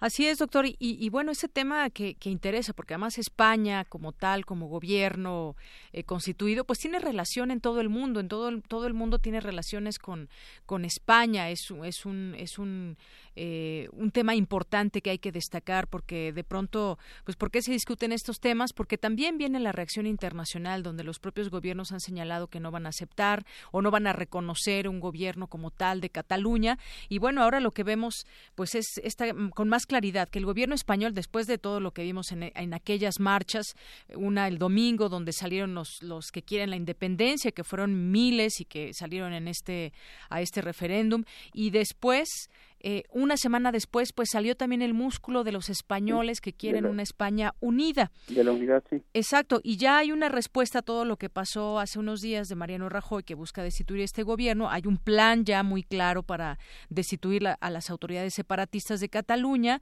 instalar a su propia gente en su lugar y convocar elecciones. Pero responde Puigdemont eh, con una amenaza velada de independencia y dice a los legisladores locales que contrarresten ese intento de España por eliminar el gobierno autónomo. Todavía vemos pues una pugna muy clara que, que más allá de la negociación a la que llamó Puigdemont aquella vez donde dijo sí, vamos a declararnos independientes, pero hay que negociar. Sí, sí, claro, claro, eh, pero aquí al final de cuentas el, eh, el gobierno español de la unidad está, está, está actuando por supuesto con la constitución en la mano, ¿eh? O sea, no, eh, por eso yo hablaba sobre una línea muy delgada entre el totalitarismo y la constitucionalidad, porque finalmente el gobierno español tiene un artículo constitucional del 155 en este momento que le da esas facultades, ¿no? Es decir, no es una condición autoritaria. Yo estaba escuchando eh, eh, hace algunos momentos que decían que que que se, revivía el, el, franquismo. No, no, no, absolutamente, no estamos llegando a esos a esos niveles aún eh, lo que se necesita es, es, que alguien, alguien negocie. Como usted bien lo dice, eh, España, pues evidentemente tiene eh, lazos comerciales con muchos, con, casi todo el mundo, ¿no? este, me, me, parecería que la salida sería una negociación con algún eh, país que, que sea intermediario en esta en esta situación. Eh, podría ser el gobierno francés, este, en, este caso que también ha dado visos para poder resolver esta esta, situación, ¿no? Ahora, eh, reitero, reitero, ahí debe de caber prudencia en alguno de los dos de los dos bandos, ¿eh? Y, los dos por por antonomasia quieren tomar las, las riendas, ¿no? Y, en una condición histórica me parece que lleva de perder el gobierno catalán. Yo creo que podría ser un poco más flexible en tanto sus determinaciones. Claro, doctor, yo veo aquí una, una, una situación, porque ya además hay una, un llamado a participar en una marcha de, de protesta y en Barcelona contra el totalitarismo. Y aquí lo que vemos usted decía una línea muy delgada, porque por una parte, pues el gobierno español eh, tiene eh, pues su mejor aliada, que es la propia Constitución. Vaya, no, no, no se puede saltar esa, esa parte. Y, y por la otra, también un gran apoyo de mucha gente que quiere esa España unida, pero vemos que no cejan también las manifestaciones o las intenciones de decir de parte de los independentistas, este es nuestro momento. Sí, pero... Y se complica la situación. Sí, claro, el, problema es que desde la visión del independentista es buscar esta... esta ¿Acomode lugar? Eh, sí, ese estatus acomode lugar. Es decir, este no se ha dado cuenta aún, o si se ha dado cuenta no ha querido reconocerlo, que empresas internacionales han salido de su, de su territorio, que hay países que ya han dicho que no reconocerían la independencia, que hay otros países que evidentemente no lo harán porque tienen una, una condición similar en sus estados y que eso sería reconocer también a su propia eh, eh, motiv dentro de sus estados. Entonces, este no es tan fácil, no es tan fácil eh, como en algunas, la semana pasada platicamos también ahí en su espacio, no era tan fácil tomar esa determinación. Sin embargo, me parece que están cayendo en el fundamentalismo independentista, si me permite la palabra, este eh, que debe de ser mediada, es decir, autonomía, no independencia, es, eh, alguna alguna condición que pudiera satisfacer las las, las pretensiones de los dos bandos. Muy bien, pues en este análisis entonces usted dice puede haber una mediación, puede ser Francia, puede ser no sé, no sé quién más pueda ser, pero que además sea pues avalado o tenga esta simpatía del propio pues del propio pueblo español, ¿no? En esta mediación que tendría que ser una una figura pues muy seria en este sentido. Sí, la figura debe ser relevante y respetada, por supuesto. Sí, sí, sí. En la que sienta negociar estas dos partes y en la que ponga un, punto medio entre, entre estos dos bandos para que pueda resolverse con mayor con mayor celeridad este este problema. Porque bien como lo dice usted no es un problema local eh no ya cualquier problema claro ya escaló ya es ya no es solamente un interés eh, de España pues. No no no ya no ya confluyen muchas condiciones comerciales y económicas internacionales no entonces eh, eh, ya está sobrepasando ciertos límites de temporalidad. Entonces, eh, yo me supondría que, eh, reitero, al, por ahí he escuchado que Francia quiere ha levantado la mano para poder ser mediador en este, en este conflicto. Muy bien, bueno, pues sí, sí, además, sin duda, no hay que perder de vista este ambiente crispado allá en España. Pues, doctor, un gusto, como siempre, platicar con usted sobre distintos temas, en este caso ahora, pues lo que está sucediendo allá en España. Yo siempre encantado en, estar en su espacio y, estoy siempre a la orden. Muchas gracias. Gracias a usted. Hasta luego. Hasta luego. Doctor Efren Hernández del Valle es internacionalista de la FES Acatlán. Y nos vamos ahora con nuestras breves, breves internacionales con Ruth Salazar. ¿Qué tal, Deyanira? Auditorio de Prisma RU. Estas son las breves internacionales el presidente estadounidense Donald Trump afirmó en una entrevista televisiva que está totalmente preparado para enfrentar las amenazas de Corea del Norte. Asimismo, destacó la importancia del papel de China en la actual crisis en torno a la península. El partido independentista, candidatura de Unidad Popular, llamó a la desobediencia civil masiva en respuesta a la aplicación del artículo 155 de la Constitución, que se votará el próximo viernes en el Senado de España. Por su parte, el presidente Carles Puigdemont pidió al Parlamento que celebre un pleno para debatir la aplicación del artículo 155, mismo que se llevará a cabo el próximo jueves. Lo que se está haciendo con Cataluña es directamente un ataque a la democracia que abre la puerta a otros abusos de la misma índole en cualquier parte, no solo en Cataluña. Criminalizar al disidente, negar la realidad y alzar muros de legalidades ante, las ventanas de la voluntad ciudadana si triunfa todo eso, el daño a la democracia y por tanto a los ciudadanos será muy severo y comportará un retroceso monumental. No debemos permitir que eso ocurra. En tanto, las regiones italianas de Lombardía y Veneto han votado a favor de reclamar al Estado mayores competencias y recursos en el referéndum consultivo celebrado ayer domingo. Al respecto, Roberto Maroni, presidente de la región de Lombardía, dijo lo siguiente. Soy consciente de que tengo un importante compromiso de ejercer el mandato que el pueblo de Lombardía me ha asignado, esto es, ir a Roma y obtener, respetando la unidad nacional, más competencias y más recursos, considerando el carácter especial de la región lombarda. El ministro filipino de Defensa, Delfín Lorenzana, declaró este lunes el fin de la batalla contra los milicianos de Maute, rama local del autodenominado Estado Islámico, en la ciudad del sur del archipiélago, donde murieron más de mil personas en cinco meses. La coalición de centro derecha del presidente argentino Mauricio Macri, Cambiemos, ganó las elecciones legislativas, refrendando su gestión y colocándolo en buena posición de cara a la reelección presidencial en 2019. Nos dimos cuenta de que muchas cosas pueden cambiar. Nos dimos cuenta de que podíamos, nos animamos al cambio, vencimos el miedo y la resignación y la realidad nos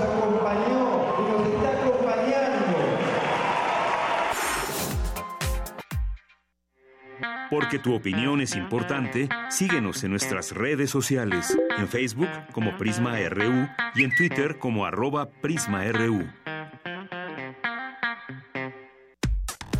Relatamos al mundo. Relatamos al mundo. Prisma RU. Relatamos al mundo.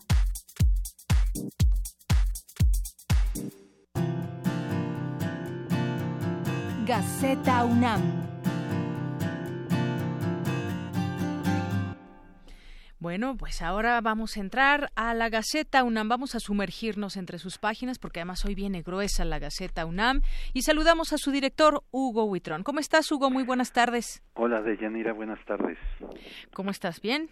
Bien, muchas gracias. Qué bueno. Oye, aquí platicábamos el viernes pasado en nuestra sección de cultura la UFUNAM entre planetas y creo que esta fotografía que ustedes eh, publican pues bueno, habla de lo que fue este hermoso concierto iluminado entre planetas y el universo.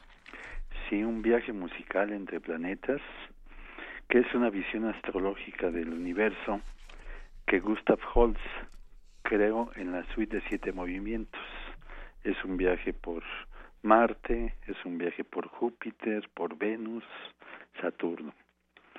E interpretada por la FUNAM, sí, acompañada de un video que muestra las imágenes más recientes del espacio capturadas por la NASA y otras agencias de investigación. Igualmente en la en la portada tenemos eh, que eh, damos cuenta de que distinguen con el Premio Universidad Nacional y el reconocimiento distinción Universidad Nacional para Jóvenes Académicos de para este 2017. Muy bien. Es, es nuestra relación de, de premiados.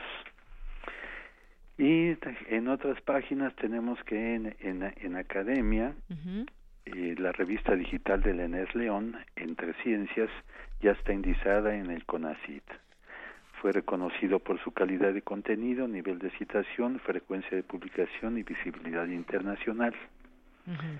En, otras, en otras páginas tenemos el aumento de los casos del síndrome de ojo seco. ¿Qué es eso del ojo seco? O sea, ¿por qué se da? Aquí hay toda una explicación. Sí, dice Dice el estudiante de doctorado de ciencias biomédicas, Selene Molina, un ojo sano secreta al día cerca de 2.000 mililitros de lágrimas. Hay casos severos del síndrome de ojo seco que, debido a que no se genera nada de lágrimas, pueden derivar en la pérdida de la vista. Ah, muy interesante. Y para ello hay lágrimas artificiales, pero recomendamos que lean, por favor, este artículo. Sí, es, es de vital importancia. En otra página tenemos que la UNAM lleva estrategias contra el cáncer de mama, ya ves que estamos en el, mes. Así es. El cáncer de mama y pues hay algunas e, estrategias como biomarcadores tempranos y nuevos blancos terapéuticos que se realizan en el Instituto de Investigaciones Biomédicas. Claro, nuevas investigaciones que académicos, investigadores de la UNAM llevan a cabo. Sí. En comunidad tenemos la distinción a Laurival Posani por su labor con antivenenos. recibió, sí, recibió el premio Luis Elizondo del, del Tecnológico de Monterrey y bueno, pues el, investigador ha trabajado muchos años en estos este en esta labor con antivenenos que ya ha llegado al norte de África, Sudáfrica, Turquía, Brasil y Cuba. En otra de nuestras páginas, bueno, se, eh, se celebró una reunión con eh, 880 becarios que pertenecen a 37 pueblos originarios de 17, estados de la República y que integran el sistema de, de becas que tiene la UNAM para para los estudiantes indígenas. Ah, muy bien. También un tema que platicábamos en la semana. ¿Qué más, Hugo? Eh, se estrenó la puesta en escena la espiritualidad de Seacl Quetzalcoatl. Y en microscopía óptica y electrónica para restaurar murales trabajan una serie de investigadores en, en, en un laboratorio nacional de ciencias para la investigación y la conservación del patrimonio cultural.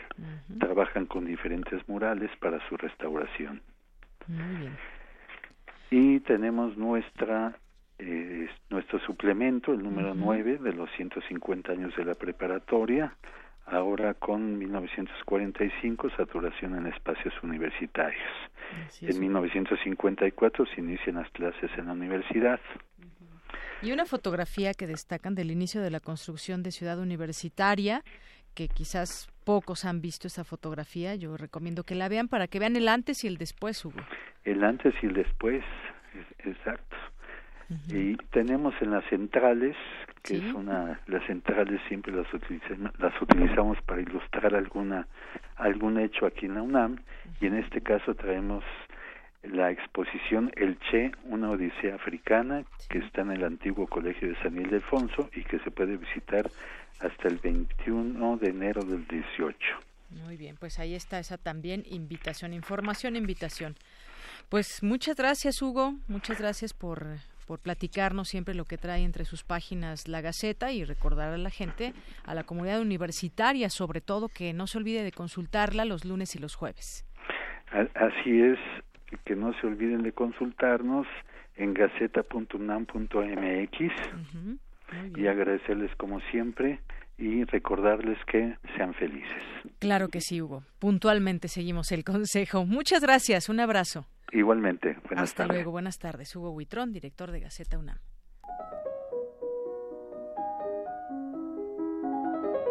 Cartografía RU con Otto Cázares.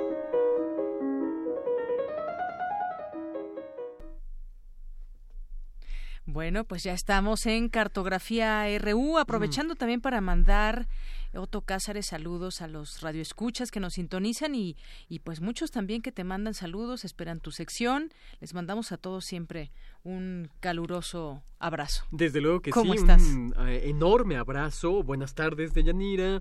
Un abrazo a quien nos obsequian el favor de su atención y quienes nos obsequian con su grata compañía. Así es precisamente como he titulado la cartografía del día de hoy. Grata compañía. La semana pasada se nos vino el tiempo encima como lava del volcán, dejando abiertas unas reflexiones que apenas había esbozado. Con el pretexto del concierto de la UFUNAM de la semana pasada, yo recordé algunos detalles acerca de la vida de Haydn, el compositor de nada menos que 107 sinfonías, que vivió años de fecunda soledad en la corte de los Esterházy, en Viena.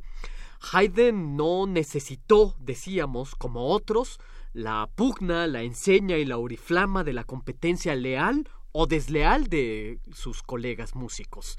Y en una ocasión, incluso, Haydn afirmó que a fuerza de soledad en el palacio de sus protectores, tuvo que ser original. Si Haydn fue original a fuerza de aislamiento, decíamos la semana pasada, el gran Alfonso Reyes, por su parte, de muy otra manera, necesitaba la grata compañía. Reyes solamente podía encontrar mejor la guía de su pensamiento alto, refinadísimo, como el que más, en la grata compañía de sus lectu lecturas y de sus pares. Y aquí es a donde yo quería llegar. Hubo un poeta que conoció ambas, conoció la grata compañía y conoció también la soledad más atroz. Este escritor, este poeta, fue sabio, y acudimos y acudiremos a él para hallar consejo en temas de amor. Me refiero a Publio Ovidio Nasón, que se llamaba así Nasón por haber llegado de los primeros a la feria de la repartición de las narices.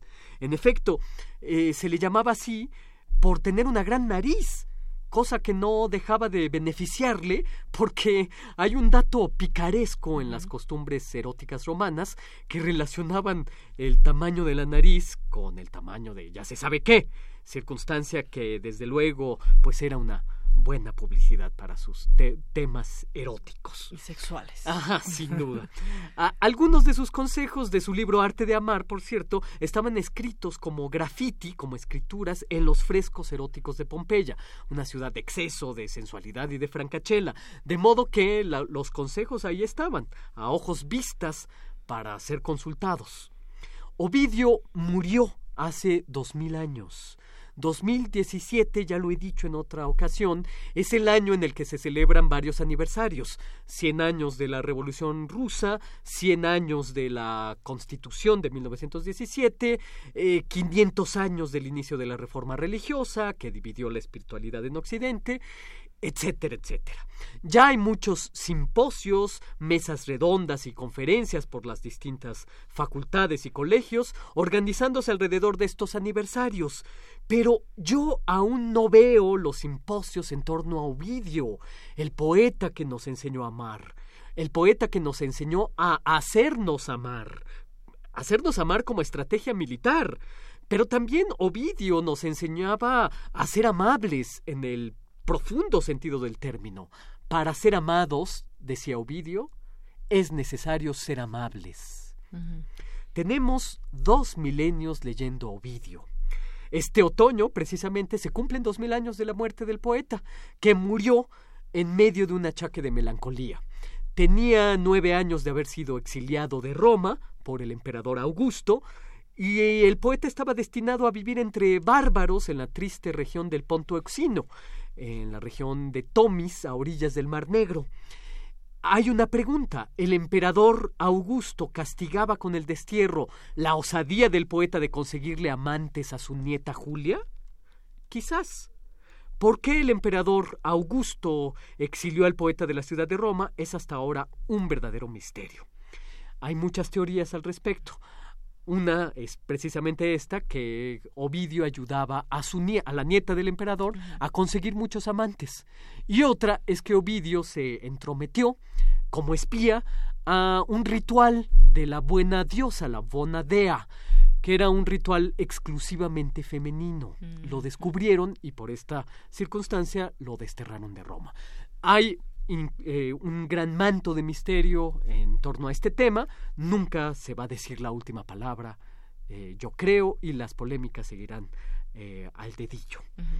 Em, lo que resulta importante para el curso de las reflexiones que estamos haciendo es que el poeta Ovidio, en soledad, sufrió de una melancolía ya incurable después de conocer la gran urbe, después de conocer las ventajas de la conversación, los teatros, los espectáculos y la vida erótica tan desparpajada de la ciudad de Roma, a inicios de la era común, pues era evidente que en el destierro, Ovidio, alejado de amigos estimulantes, alejado de mundanidades nutricias para su sensibilidad, la soledad pues no sería fecunda como la de Haydn o como la soledad insistentemente buscada de Michel de Montaigne en el siglo XVI, que fue el fundador del ensayo, que mandó a construir una torre en su palacio para aislarse en la parte más alta y todo, y todo.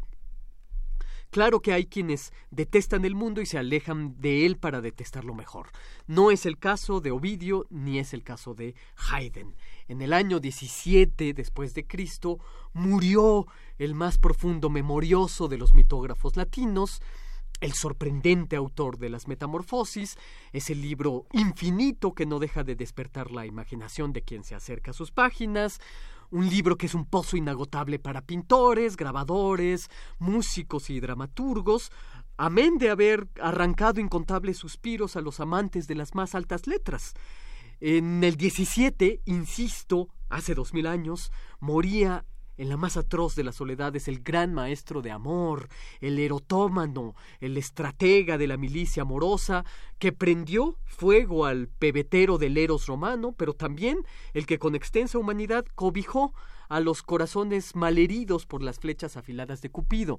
En efecto, Ovidio escribió un ciclo amoroso que comienza con los amores, continúa con la, el arte de amar, después con la cosmética del rostro femenino y termina con un librito muy bello que se llama Remedios de Amor, que es eso, un manual para deshacerse de una pesada carga amorosa. De ahí eh, la humanidad tan extensa de este gran poeta. Eh, es, eh, interesante saber que la civilización occidental en la antigüedad leyó y aprendió del maestro en amor para luego dejarlo morir en la más atroz de las soledades, como ya les he narrado. Más tarde, durante la Edad Media, la civilización occidental pues más bien se sintió avergonzada y culpable de las enseñanzas ovidianas y las integró edulcoradas y moralizadas pues a un programa sistemático de deserotización y dejaron vivir las, los textos ovidianos como una curiosidad solamente y solo a medias los textos ovidianos eran recordados y, y les recordaba también al cantar de los cantares del rey Salomón. Después eh, ya en el Renacimiento, la civilización volvió a amar al maestro de amor, colocándolo en el cenit del canon del humanismo. Y ahí permanece como referencia y anhelo del pensamiento de las letras más humanas.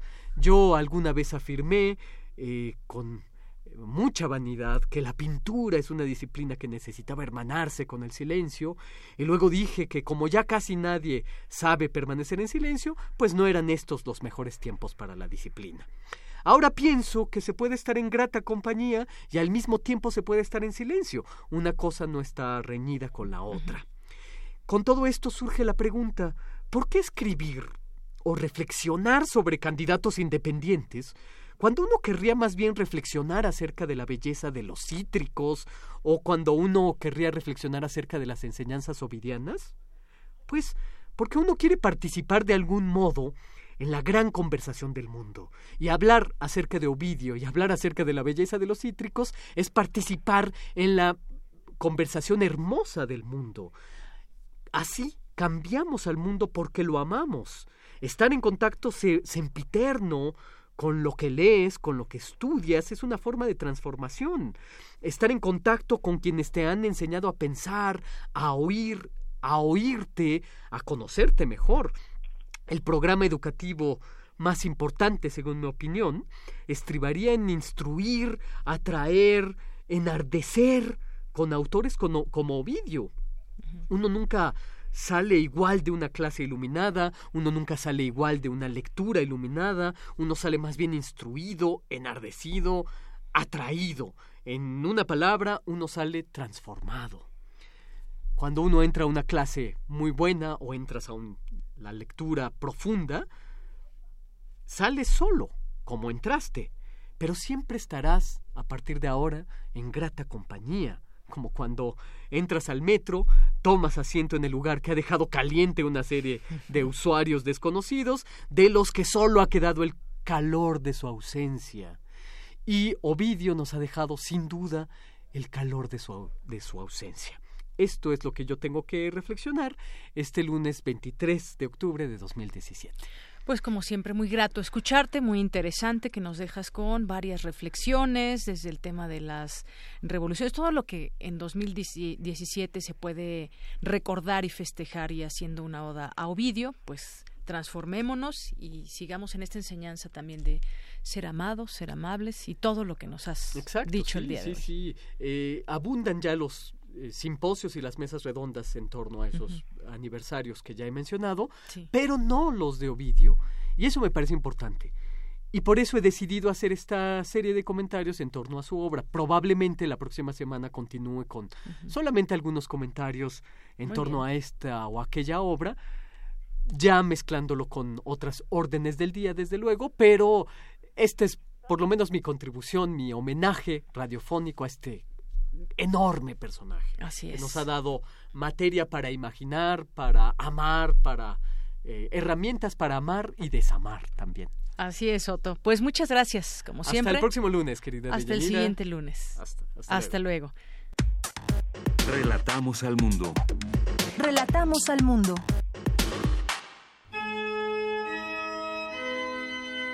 Ecocervantinos 2017. 2017.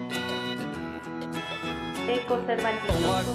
Ecoservatinos. Bien, y nos enlazamos de nueva cuenta hasta Guanajuato. Ya se lleva a cabo el Festival Internacional Cervantino y ahora es turno de nuestra compañera Cindy Pérez Ramírez que nos trae más información de lo que allá sucede. ¿Cómo estás, Cindy? Muy buenas tardes. Muy bien, muchas gracias, Dayanera. Muy buenas tardes a todo el equipo de Prisma RU y a sus radioescuchas. Les mando un caluroso abrazo desde las calles de Guanajuato. Hoy les tenemos una pequeña muestra de lo que sucedió en el segundo fin de semana del Festival Internacional Cervantino, eh, porque tuvimos la oportunidad de escuchar a más de 32 instrumentistas y 35 cantantes. Nos referimos a las agrupaciones Le Cris de París y Le Ciel, quienes se unieron para presentar una composición de Händel. Y también tenemos a la cantante gitana Mónica Lácatos, quien con los ritmos que caracterizan al pueblo romaní puso a bailar a los asistentes a la Lóndiga de Granaditas. ¿Te parece si escuchamos la nota que preparamos? Muy bien.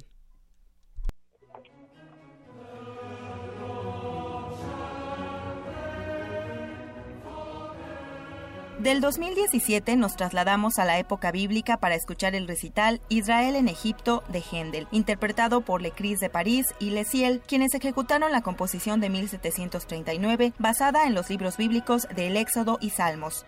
Geoffroy Jordan, creador del ensamble vocal Le Cris de París, dijo en voz de su traductora que la pieza llena de paisajes descriptivos tenía el fin único de hacer eco del pueblo judío. Es una obra cuya modernidad nos conmueve muchísimo porque hay un coro, tiene papeles muy diversos, por ejemplo, es al mismo tiempo comentador, actor, espectador, y, así nos van narrando todo esto, eh, toda la trayectoria del pueblo de Israel que, se va yendo de, Egipto, la travesía del Mar Rojo, etcétera, de manera el granizo se transforma en fuego, o cómo eh, hay toda esta invasión de grillos, etcétera, y nos parece que esta cercanía con el público tiene un impacto mucho mayor que cuando el coro está detrás de todo el bosque de instrumentos.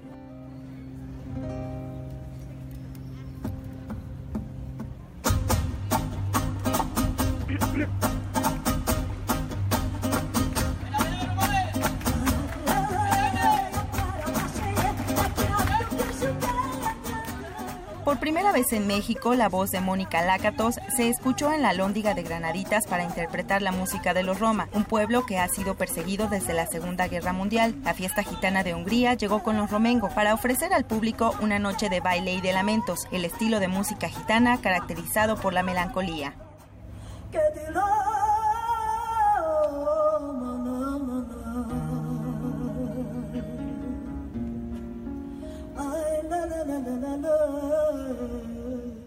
Sin duda, la capital cervantina de América es capaz de reunir sonidos y latitudes. Para Radio UNAM, Cindy Pérez Ramírez.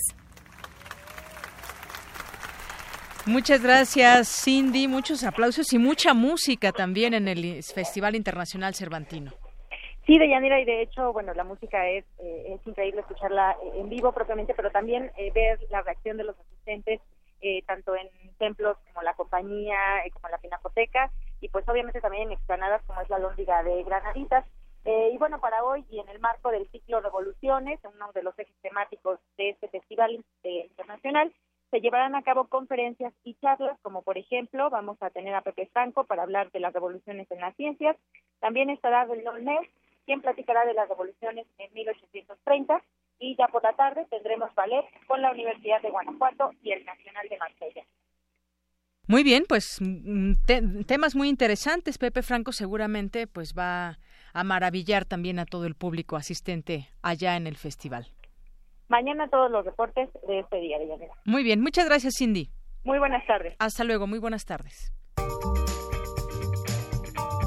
Sala Julián Carrillo presenta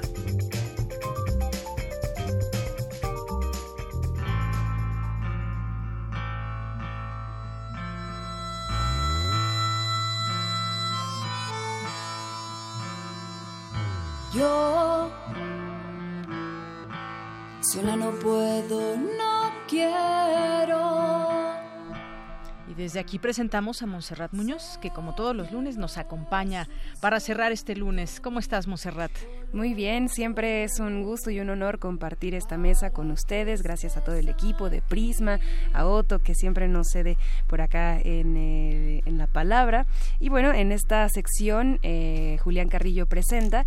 Siempre es un gusto estar eh, acompañada de las actividades, de todos los, los participantes de cada una de las actividades que tenemos aquí en la sala. Pero este lunes los acompaño con muchísima más alegría porque es momento de los avisos.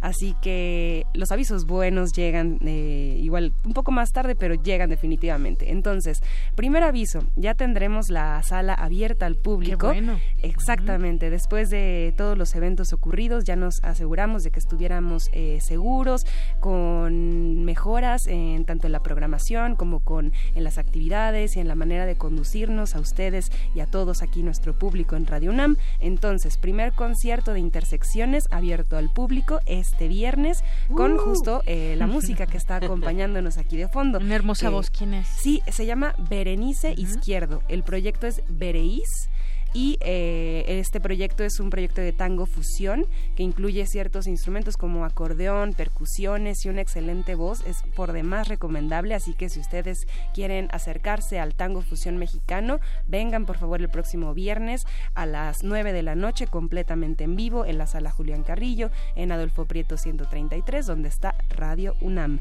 Y también tendremos un espacio de unos días, eh, porque bueno, eh, primero de noviembre, este segundo de noviembre es un poco, eh, más bien... Son días de asueto para muchos. Sí, exacto. más bien ahí yo ya metí la pata, pero el 2 de noviembre seguro tenemos aquí una obra, que es una obra que también me toca reseñar ahorita, que se llama Cazadora de Cometas.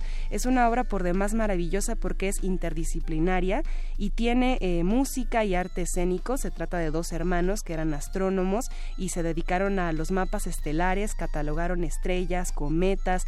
Él era eh, revolucionario en los telescopios, los hizo grandes de 12 metros, les puso más espejos. Ella era soprano, la primera mujer reconocida en su tiempo eh, por la comunidad de científicos de la época. Y bueno, eh, la obra también tiene ejecución de diferentes instrumentos musicales como campanas de cuarzo y otros sonidos únicos, así que los invitamos el próximo 2 de noviembre a las 8. Entonces, esos son nuestros avisos. el viernes 27 concierto de intersecciones con Bereís a las 9 de la noche y el 2 de noviembre, aunque es de asueto, pero bueno, lunes, martes, miércoles no tenemos, pero el 2 de noviembre seguro aquí estaremos y será la obra Cazadora de Cometas para reanudar también en vivo el viernes 3 con un concierto de un cantautor mexicano y después de ahí ya para el Real todo va a seguir en la normalidad a partir del lunes 6 de noviembre con la obra Aventuras Soníricas de Eduardo Ruiz Aviñón, que está dedicada a Lovecraft. Entonces, nada más 27, 2 y lunes 6 de noviembre ya. Para y no se preocupen que ya nos irá recordando Montserrat todos estos grandes eventos ahí en la sala Julián Carrillo. Y bueno, ya casi nos vamos. Yo nada más quiero quiero eh, felicitar a todos los médicos de, nuestro país y del mundo y, cerrar además con, con, eh, con, algo que dijo Jerónimo Favaloro, que yo les recomiendo que, que lo lean a nuestro auditorio, que lean quién fue y por qué se suicidó. Dijo, en cada acto médico debe estar presente el respeto por el paciente y los conceptos éticos y morales. Entonces la ciencia y la conciencia estarán siempre del mismo lado, del lado de la humanidad. Es lo que dice Jerónimo Favalor. Y con esto nos despedimos. Otto, tú querías hacer rápido una recomendación. Sí, bueno, eh, felicitar desde luego a los médicos y recomendar una lectura fantástica del gran poeta francés Paul Valéry, que se llama El discurso a los cirujanos, precisamente. Perfecto. Pues muchas gracias, así cerramos hoy, Otto. Montserrat, muchas gracias. gracias gran abrazo, gracias. Y gracias a ustedes que nos escuchan. Yo soy de Yanira Morán, a nombre de todo el equipo. Buenas tardes, son las 3 de la tarde. No hay presente, solo pesadillas en cada lugar. Veo que pasa el tiempo. Y no me mira más. Mi voz se ha olvidado ya de mí. Mi corazón ya no quiere ser.